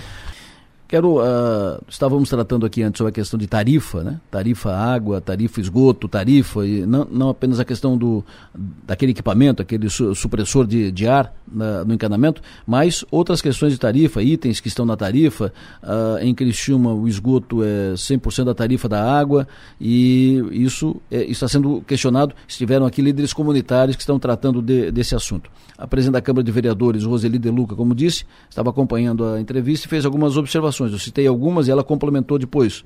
Ela disse: a Câmara de Vereadores está trabalhando por vias legais sobre esse assunto. Já trouxemos a Casan e o PROCON na Câmara em tribuna livre, fomos no Ministério Público e estamos trabalhando junto com o PROCON para resolver o assunto. E ela acrescenta: a informação que tivemos sobre a tarifa de esgoto é que é muito mais caro tratar o esgoto do que a água, por isso a tarifa de 100%. Mas acontece que em outros municípios a tarifa é 50% da tarifa da água é 60% da tarifa da água. É, não, não é 100%. Essa regra de 100% não é uma regra universal. Não é para todos os municípios. E esgoto é esgoto. É, é, se é caro aqui, é caro ali. Então, é, essa, isso não é, é, não é regra absoluta, não é regra geral, não é o mesmo tratamento, não é o mesmo procedimento em todos os municípios. Aqui na, na, na região. Vai aqui em Orleans, vai aqui em, em, em Araranguá, vai aqui ali e tal. Você tem uh, critérios diferentes, percentuais diferentes. Por que, que aqui é 100%? É Esse é o questionamento que é feito pelos líderes comunitários e por tantos outros que acompanham esse assunto. E apenas, não, é porque, porque a cara tratar do esgoto tem que ser assim. Pode ser assim, genérico, está, está mexendo no bolso das pessoas. É um assunto que precisa ser, vai ser melhor tratado e tratado com mais profundidade. Vai continuar na, na, pauta e nós vamos continuar tratando desse assunto à disposição aqui dos vereadores que estão discutindo. Uh, vamos voltar, vamos tratar com o Ministério Público, o assunto vai agora para o Ministério Público, vamos tratar com, com o promotor, enfim. 92, tenho prazer de receber aqui no estúdio da Som Maior o administrador judicial da Carbonífera Criciúma, advogado Maurício Colli. Bom dia, doutor. Bom dia, Delor. Bom dia a, todo, a todos que nos ouvem. É um prazer. E obrigado pelo espaço para trazer as informações necessárias acerca do processo. Imagina, nós que agradecemos. Privilégio tê-lo aqui. Muito obrigado pela sua atenção, disponibilidade, vir aqui ao estúdio Sou Maior. Como é que está o pro processo da Carbonífera Criciúma? E, primeiro, pegando primeiro uh, esse viés dos trabalhadores, esses que têm com, uh, saldo a, a receber. Vão receber? Quando? Tem perspectiva para isso? Sim. Então, Delor, primeiramente é, informar que o processo ele andou no tempo extremamente veloz. É, nós estamos aí há cerca de quase um ano é, do processo da decretação da falência. Nesse período, nós já arrecadamos, avaliamos, vendemos é, bens que já estão, é, valores que já estão disponíveis em juízo. Cerca de 15 milhões de patrimônio foi vendido. Obviamente, isso foi parcelado pelo leiloeiro oficial nomeado pelo juízo e no curso do tempo esses valores vão, vão sendo quitados pelo, por aqueles que arremataram os bens. A princípio a gente tinha uma pequena, um pequeno receio porque a transferência desses direitos minerários é algo extremamente técnico, de difícil resolução. O juízo trabalhou intensamente junto conosco para que fosse realizado essa transferência dos direitos minerários e há poucos dias aí se conseguiu efetivar essa transferência. Há alguns imóveis também que estão pendentes de transferência. Então eu quero dizer o seguinte: eu só posso falar em recurso financeiro disponível a partir do momento que essas transferências de fato eh, forem concretizados para os arrematantes. Sim. É, nesse meio tempo também, nós já verificamos o passivo da empresa. É, estaremos apresentando aí uma última relação de credores, a, provavelmente daqui uns 10, 15 dias mais tardar para que o Poder Judiciário possa notificar os credores e os credores possam se manifestar querendo né, sobre os seus créditos, os valores dos seus créditos que foram apontados. E a partir daí a gente consegue, de fato, fechar o quadro geral de credores para iniciar o pagamento. Então a gente está falando de um processo que provavelmente duraria aí cerca de é, 7, 8, 10 anos para que fosse efetuado o pagamento. E a gente está falando talvez que esses pagamentos iniciem já aí em março do próximo ano. A depender do juízo. Isso ressaltando ainda, né, que tem um, o, o, recurso pendente no tribunal lá por parte da, da, é, da, empresa, da empresa. E que provavelmente o juiz vai ter que apreciar se vai liberar com esse recurso pendente ou não um recurso pendente que a, a empresa está questionando a decretação da, da falência, é isso? Né? Isso. Né? Então a gente já tomou todas as medidas do, dentro do processo falimentar, mesmo havendo um recurso pendente perante o tribunal para ser apreciado. Né? Quanto que tem para pagar para os trabalhadores? Em Qual é torno de 120 milhões. 120 milhões? Isso. E quanto que já foi levantado em até hoje? Em torno de 15 milhões. 10%? 10%. E o resto? Pois é, o resto se dilapidou com o tempo, né? E com certeza é, é, nas ações trabalhistas, muitos trabalhadores acabaram tendo é, os bens vendidos da empresa e pago antes do processo da recuperação judicial. Então, quando o processo da recuperação che chegou, é, já não havia patrimônio suficiente, né? Por isso que foi um processo de recuperação. Hum. E não só isso. É, se a gente parar para analisar, a empresa ela ficou sem exercer atividade profissional por mais de cinco anos durante todo o processo de recuperação, que foi sempre a nossa discussão dentro do processo de que, havendo um processo de recuperação onde uma empresa sequer tem licença para operar, não havia sentido de se manter a recuperação judicial. Então a gente pediu a quebra da empresa por algumas vezes. Então, é, o patrimônio que foi encontrado em nome da empresa, a princípio, são esses 15 milhões. Né? Agora vamos se, vai ser discutido se, de repente, os sócios têm ou não têm é, é, compromisso com relação a essa dilapidação desses bens, e aí é um, é um segundo passo. É o segundo processo. Isso. E as, as reservas da, da empresa? As reservas. Isso, foi isso, foi isso que foi alienado. Ah, foi isso que foi alienado. É, os direitos minerários daquilo que é possível ser alienado. Tem... E o patrimônio da, da empresa? Então, ah, esse patrimônio então... físico, que era é, a sede da empresa, isso já estava tudo alienado. Quando a gente chegou dentro do processo, já não existia mais esses bens em nome da carbonífera. Então, o, como que a gente faz essa análise? A gente faz análise de todos os veículos, de todos os, os imóveis que estão em nome da empresa e os direitos minerários. Então, o que foi encontrado até o presente momento é, em torno aí de uns 25, 30 milhões, e isso foi alienado através de leilão judicial. Mas o, o patrimônio, por exemplo, sede da empresa, uh, onde operava a, isso, a empresa? Isso aí lá, já então... tinha sido alienado antes. Muito tempo antes? Muito E alienado antes. como? Como garantia para leilão pra judicial também, dentro ah. das ações trabalhistas, que inclusive alguns credores receberam, que inclusive teve aquele problema é, do desvio do recurso lá é, dentro do próprio Tribunal do, é, da Justiça do Trabalho que foi uma repercussão bem forte aqui em Criciúma. Perfeito. Então o que resta é 15 milhões. O que temos arrecadado no presente momento o que vai ser arrecadado, porque vai ser vai parcelado, ser. né? Está ah. parcelado esses valores. Mas então, já está ne tá. Tá negociado. Está negociado, vendido 15 milhões. Então vai, vai apurar 15 milhões. Isso. Para pagar 100, 120. Para pagar em, termo, em torno de 120 aproximadamente. E dívidas uh, tributárias? Isso. Uh... Tem algumas pequenas dívidas tributárias que elas têm privilégio sobre o crédito uh, trabalhista aqui, porque são crédito extraconcursal. Então, alguns créditos ainda extraconcursais vão ser pagos na frente dos trabalhistas, né? Hum. Então são créditos que a gente chama que estão fora, estão acima do concurso desses credores trabalhistas. Então, o ano que vem a gente vai sentar efetivamente e vai dizer assim: ó, agora é isso aqui que a gente tem nas mãos. É, o juízo certamente vai determinar o pagamento desses, desses créditos nos termos da lei. E uma vez que foi apenas encontrado só esse patrimônio em nome da empresa, aí a gente vai ter que atacar por outras vias, talvez, para verificar se de repente não tem alguma questão envolvendo os sócios. Né? Perfeito. No, no, no, caso desse, tem 15 para pagar 120, qual é o critério para distribuir esse, esse 15? É proporcional. Proporcional ao crédito? Ao crédito, não por cabeça, né? Então, certo. eu não vou pegar, vamos imaginar, 15 milhões e distribuir por, sei lá, é, mil credores, não. Eu vou não. pegar valor proporcional que esse crédito tem sobre os 120 milhões. Então, isso é proporcionalidade. Então, obviamente, uns vão receber mais do que outro em razão do que o crédito dele é maior do que o. To, mas todo mundo vai receber um. Proporcionalmente pedaço. igual. Pô, mas todo mundo vai receber um pedaço. É, é, essa é a lógica. São quantos, mais ou menos? Ah, mais de mil. Mais de mil. Então vai dar muito pouco para. Vai dar um, bem pouco. Bem pouco, barbaridade. Doutor, o senhor acredita que esse processo vai a, a, a pico, vai a, a, conclusão até março?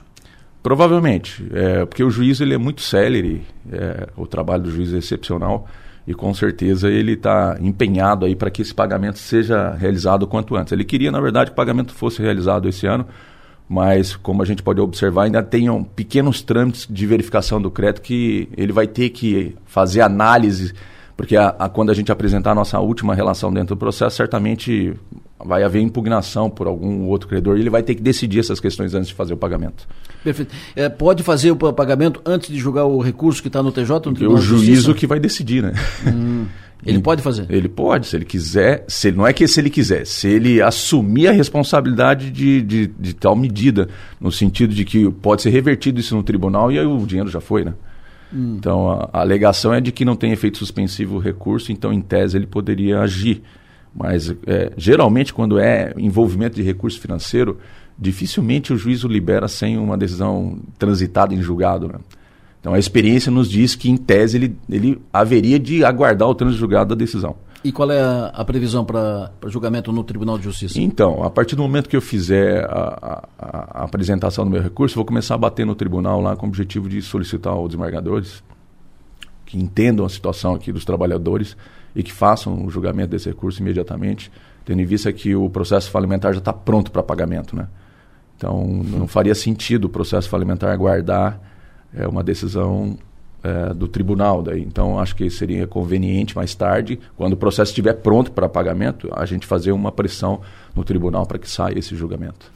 Faz quanto tempo que, que esse processo começou? Tá, um ano, em torno de uns 5, 6 anos. Seis anos? Ah. Seis anos. Não, mas veja bem, é, seis, cinco anos de recuperação judicial, tendo pedidos dentro do processo no sentido de decretação da falência por parte da administradora judicial por diversas vezes, desde o início, inclusive, o, pedido já foi realizado, e é, decretação da falência, o que a gente deve contar o prazo, claro. é a partir mais ou menos um ano. Um ano. Doutor Maurício, muito obrigado pela sua vinda aqui. Obrigado pelo, pelos esclarecimentos. É sempre bom ouvir. É um processo complicado, né? Nossa senhora. É, foi mais complicado. Agora já está na reta final. Agora está na reta final, salvo o melhor juízo, né? Salvo o melhor juízo. Dependendo do julgamento lá Dependendo do julgamento do tribunal. Perfeito. Muito obrigado, prazer ouvi-lo aqui, prazer recebê-lo. Obrigado, Adelor. Doutor Maurício Colli, que é o administrador judicial da Carbonífera Criciúma, do processo da Carbonífera Criciúma, que teve uh, falência decretada e agora teve, uh, foram apurados uh, recursos, as reservas minerárias foram leiloadas, foram levadas a leilão, foi apurado um recurso parcelado de 15 milhões de reais. Esse, esse recurso será, em princípio, até março, distribuído aos trabalhadores devendo, nesse período, uh, aguardar um julgamento de um recurso da empresa contra a decretação da falência que está em julgamento no Tribunal de Justiça de Santa Catarina. Indo já para o final do programa, Arthur Lessa, bom dia. Muito bom dia. Hoje tu vai falar no 60 Minutos sobre kit kitting. Quiet quitting. Quiet quitting. Isso. Demissão silenciosa. Ou desistência silenciosa. Que é isso? É, é um... Tu lembra que tem sido falado ultimamente muito sobre burnout? Claro. Que é quando a pessoa vai trabalhando muito até que a cabeça dá um curto-circuito. Sim. Tem. É, tá acontecendo muito ultimamente. E é muito ligado. Inclusive, eu vou falar hoje com a doutora Ritele Hernandes, do Instituto João Quevedo, hum. que já conversou comigo sobre, sobre burnout nos 60 Minutos.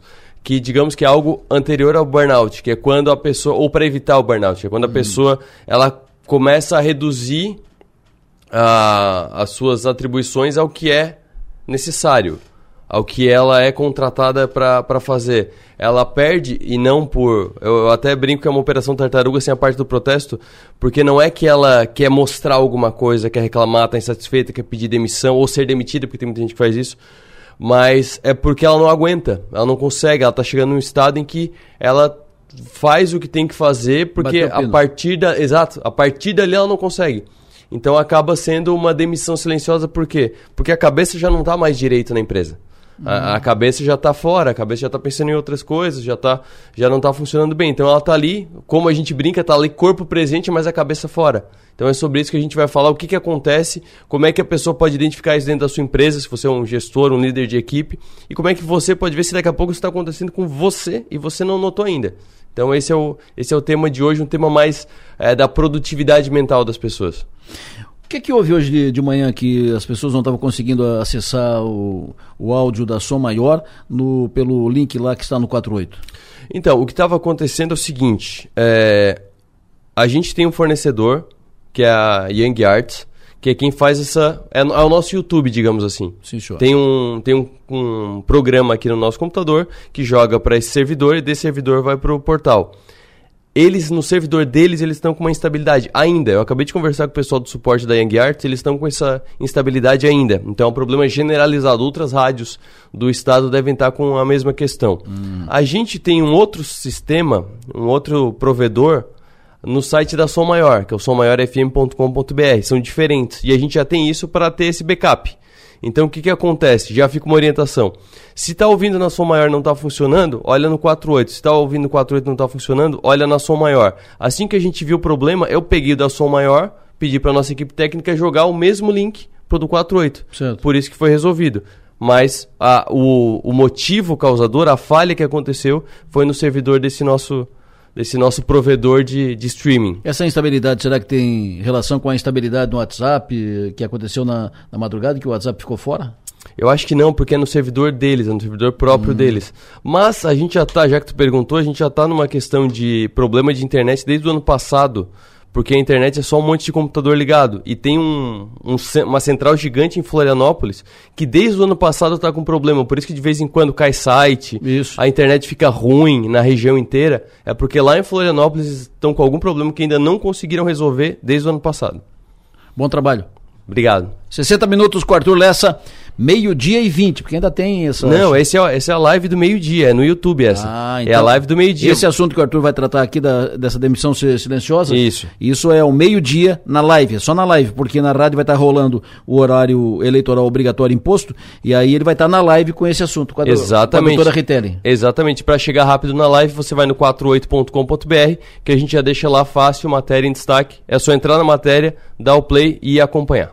Falando nisso, hoje é terça-feira. Sim, senhor, terça-feira. Então é terça, quarta e quinta. Sexta-feira, último dia. Sexta-feira acaba essa chatice do horário eleitoral imposto.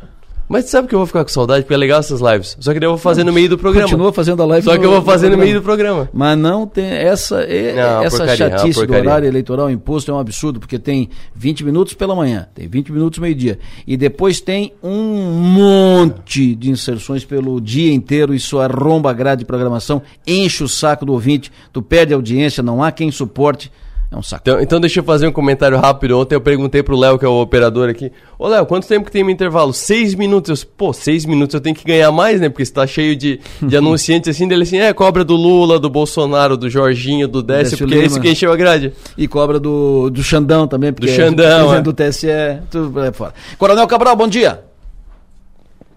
Bom dia, Delor, bom dia a você, ouvinte Som Maior. A moda agora é o Bob Jefferson um sujeito mal educado, sem postura e que escancarou as vísceras do mensalão, atraiçoando todos os seus comparsas em 2005. Ele conseguiu, com as bobagens que disse a ministra Carmen Lúcia há dias atrás, totalmente desaprovadas por um cidadão com o um mínimo de senso crítico, tirar o foco do mais importante. A sua própria prisão preventiva, que dura quase dois anos, sem dúvida um abuso por parte do STF, somado à situação de julgamento pelo STF de alguém que não tem prerrogativa parlamentar e deveria ser julgado pela primeira instância da Justiça. Terminou por sepultar também a censura de exceção praticada pelo TSE com o voto da ministra Carmen Lúcia ao bloquear parte da fala de um canal de comunicação em nosso país. Estas deveriam ser as grandes discussões no campo jurídico constitucional brasileiro, onde a maioria ainda acompanha calada o cerceamento de garantias por parte do STF e agora também pelo TSE. Mas Bob Jefferson, na sua costumeira falta de educação e prepotência, achou que poderia responder a alguns abusos jurídicos, praticando abusos jurídicos que quase foram fatais para alguns policiais federais.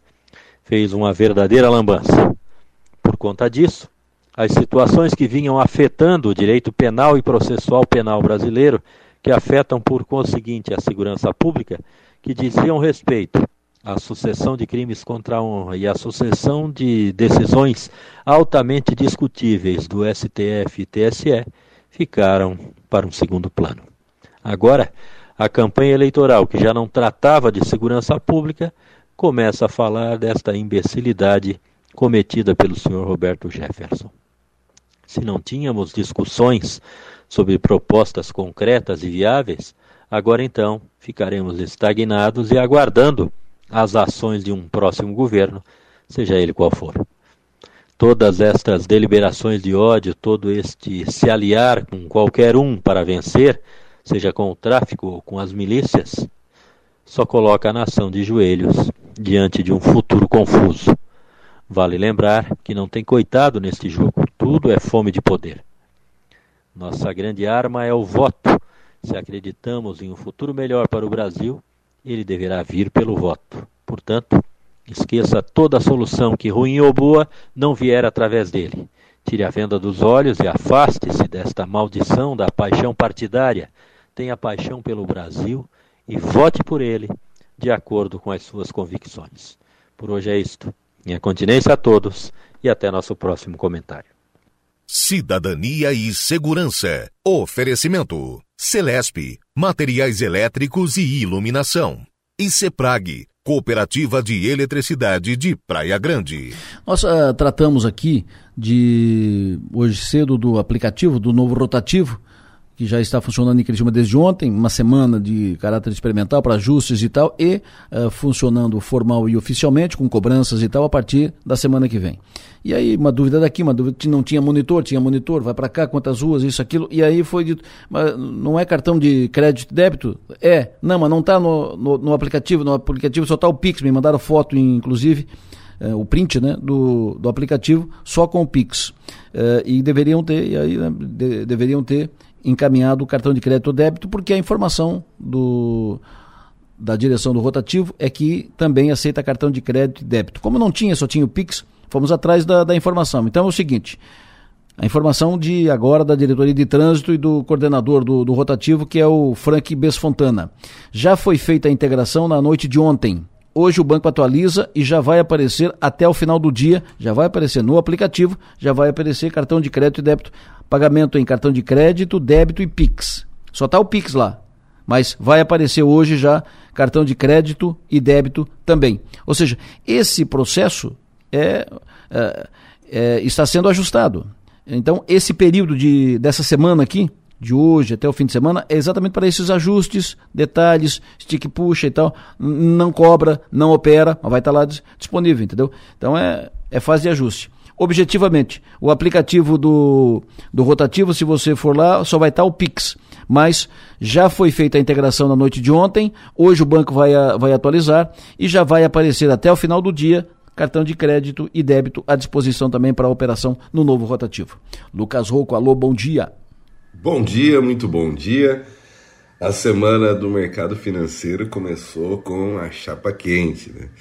O mercado caiu bem ontem, aqueles quase 120 mil pontos, chegaram a virar 115 no meio do pregão, mas o Ibovespa acabou fechando aos 116 mil pontos, é a maior queda em quase um ano, com o mercado repercutindo o problema na China, né, que já começou a madrugada caindo forte, Hong Kong, China, é, com o noticiário político chinês é, acabou caindo mais ainda com o evento, com o episódio do senhor Roberto Jefferson, né? O Bob Jefferson, o pessoal brinca, que jogou granada, deu tiro na polícia e tudo isso o mercado, pelo menos, acredita que possa ter respingado nos números, na preferência do eleitorado em relação ao presidente Bolsonaro. É, e isso trouxe um amor terrível para o mercado, principalmente as ações é, das empresas de economia mista, controladas pelo, pelo governo, como o Banco do Brasil, Petrobras, é, entre outras, apanhando ali quase que 10% só nesse pregão de abertura de semana. Realmente o, a, a, a semana da eleição tem é, trazido finalmente uma volatilidade mais acentuada para os negócios em bolsa. E hoje pela manhã o humor é mais tranquilo na China, pelo menos os índices fecharam em estabilidade, as bolsas norte-americanas em pequenas é, quedas é, e o mercado, no, pelo menos lá fora, na expectativa de mais resultados. Hoje, Microsoft traz seus números e a Google, duas das maiores, das empresas mais valiosas do mundo, trazendo seus números depois do fechamento. Saiu ontem a prévia operacional da Petrobras, uma produção um pouco abaixo é, do ano passado, bem abaixo, né, 6%, alguns eventos é, ligados a paralisações é, e alguns outros detalhes puxaram para baixo a produção, a, pro, a produção da Petrobras e também temos os balanços hoje é, da Telefônica, Neo Energia, Indústrias Home, todos após o fechamento dos mercados. Nesse momento o petróleo segue ali no mesmo preço que abriu a semana, 83 dólares e 40, caindo 1,5 ao longo do dia ontem ele recuperou, mas voltou a ceder. Então vamos acompanhar o pregão hoje, como vai ser feito do IPCA 15, como será é, se essa situação da, do Robert Jefferson vai seguir fazendo preço no mercado. A gente vai acompanhar tudo e, e para trazer todos os detalhes para os amigos ouvintes. Por enquanto é isso, um abraço, bom dia. No bolso e na bolsa. Oferecimento: Locativa e Rendercar Service. Oficina especializada Audi. Um abraço para o vereador Miguel Pierini, o suplente de agora, agora suplente, primeiro suplente de, de, vereador do progressista, Miguel Pierini, que votou a condição de suplente com o retorno na Câmara de Vereadores do vereador Miri D'Agostinho, que estava na, no comando da Secretaria de, de Educação de Criciúma. Perguntei para ele como é que está a obra do anel viário. Uh, e ele, ele que é o fiscal da obra, né? Ele me mandou a seguinte mensagem. Adelor Lessa, bom dia, tudo bem? Não, a, a obra está caminhando, tá? A gente, eu praticamente, eu estou indo aí duas ou três vezes por dia, né? Aliás, por semana, né? E a obra está andando sim, tá? Boa, boa notícia. Muito obrigado, Miguel. E sempre à disposição por aqui. Ainda bem que tem o Miguel lá para fiscalizar isso. Pelo menos a obra ali do Anel Vieira, aquele trechinho ali, eh, vai, vai terminar. O que é preciso discutir já é como vão resolver a confusão no trânsito que vai dar quando desembocar o anel ali na entrada do Rio Maina, ali na Luiz Lazarim, ali na frente da, da, trans, da transportadora, ali da Transportes Natal ali. Imagina a confusão que vai dar com o anel descendo ali com caminhões e carretas e tal naquela ruazinha estreitinha. Imagina aquilo seis horas da tarde. Isso é uma loucura. Esse assunto para frente. Lembrando sempre que o nosso papel nesta vida é ser e fazer feliz. Muito obrigado pela audiência de todos vocês. Eu volto pro ar às seis da tarde no Ponto Final. Bom dia.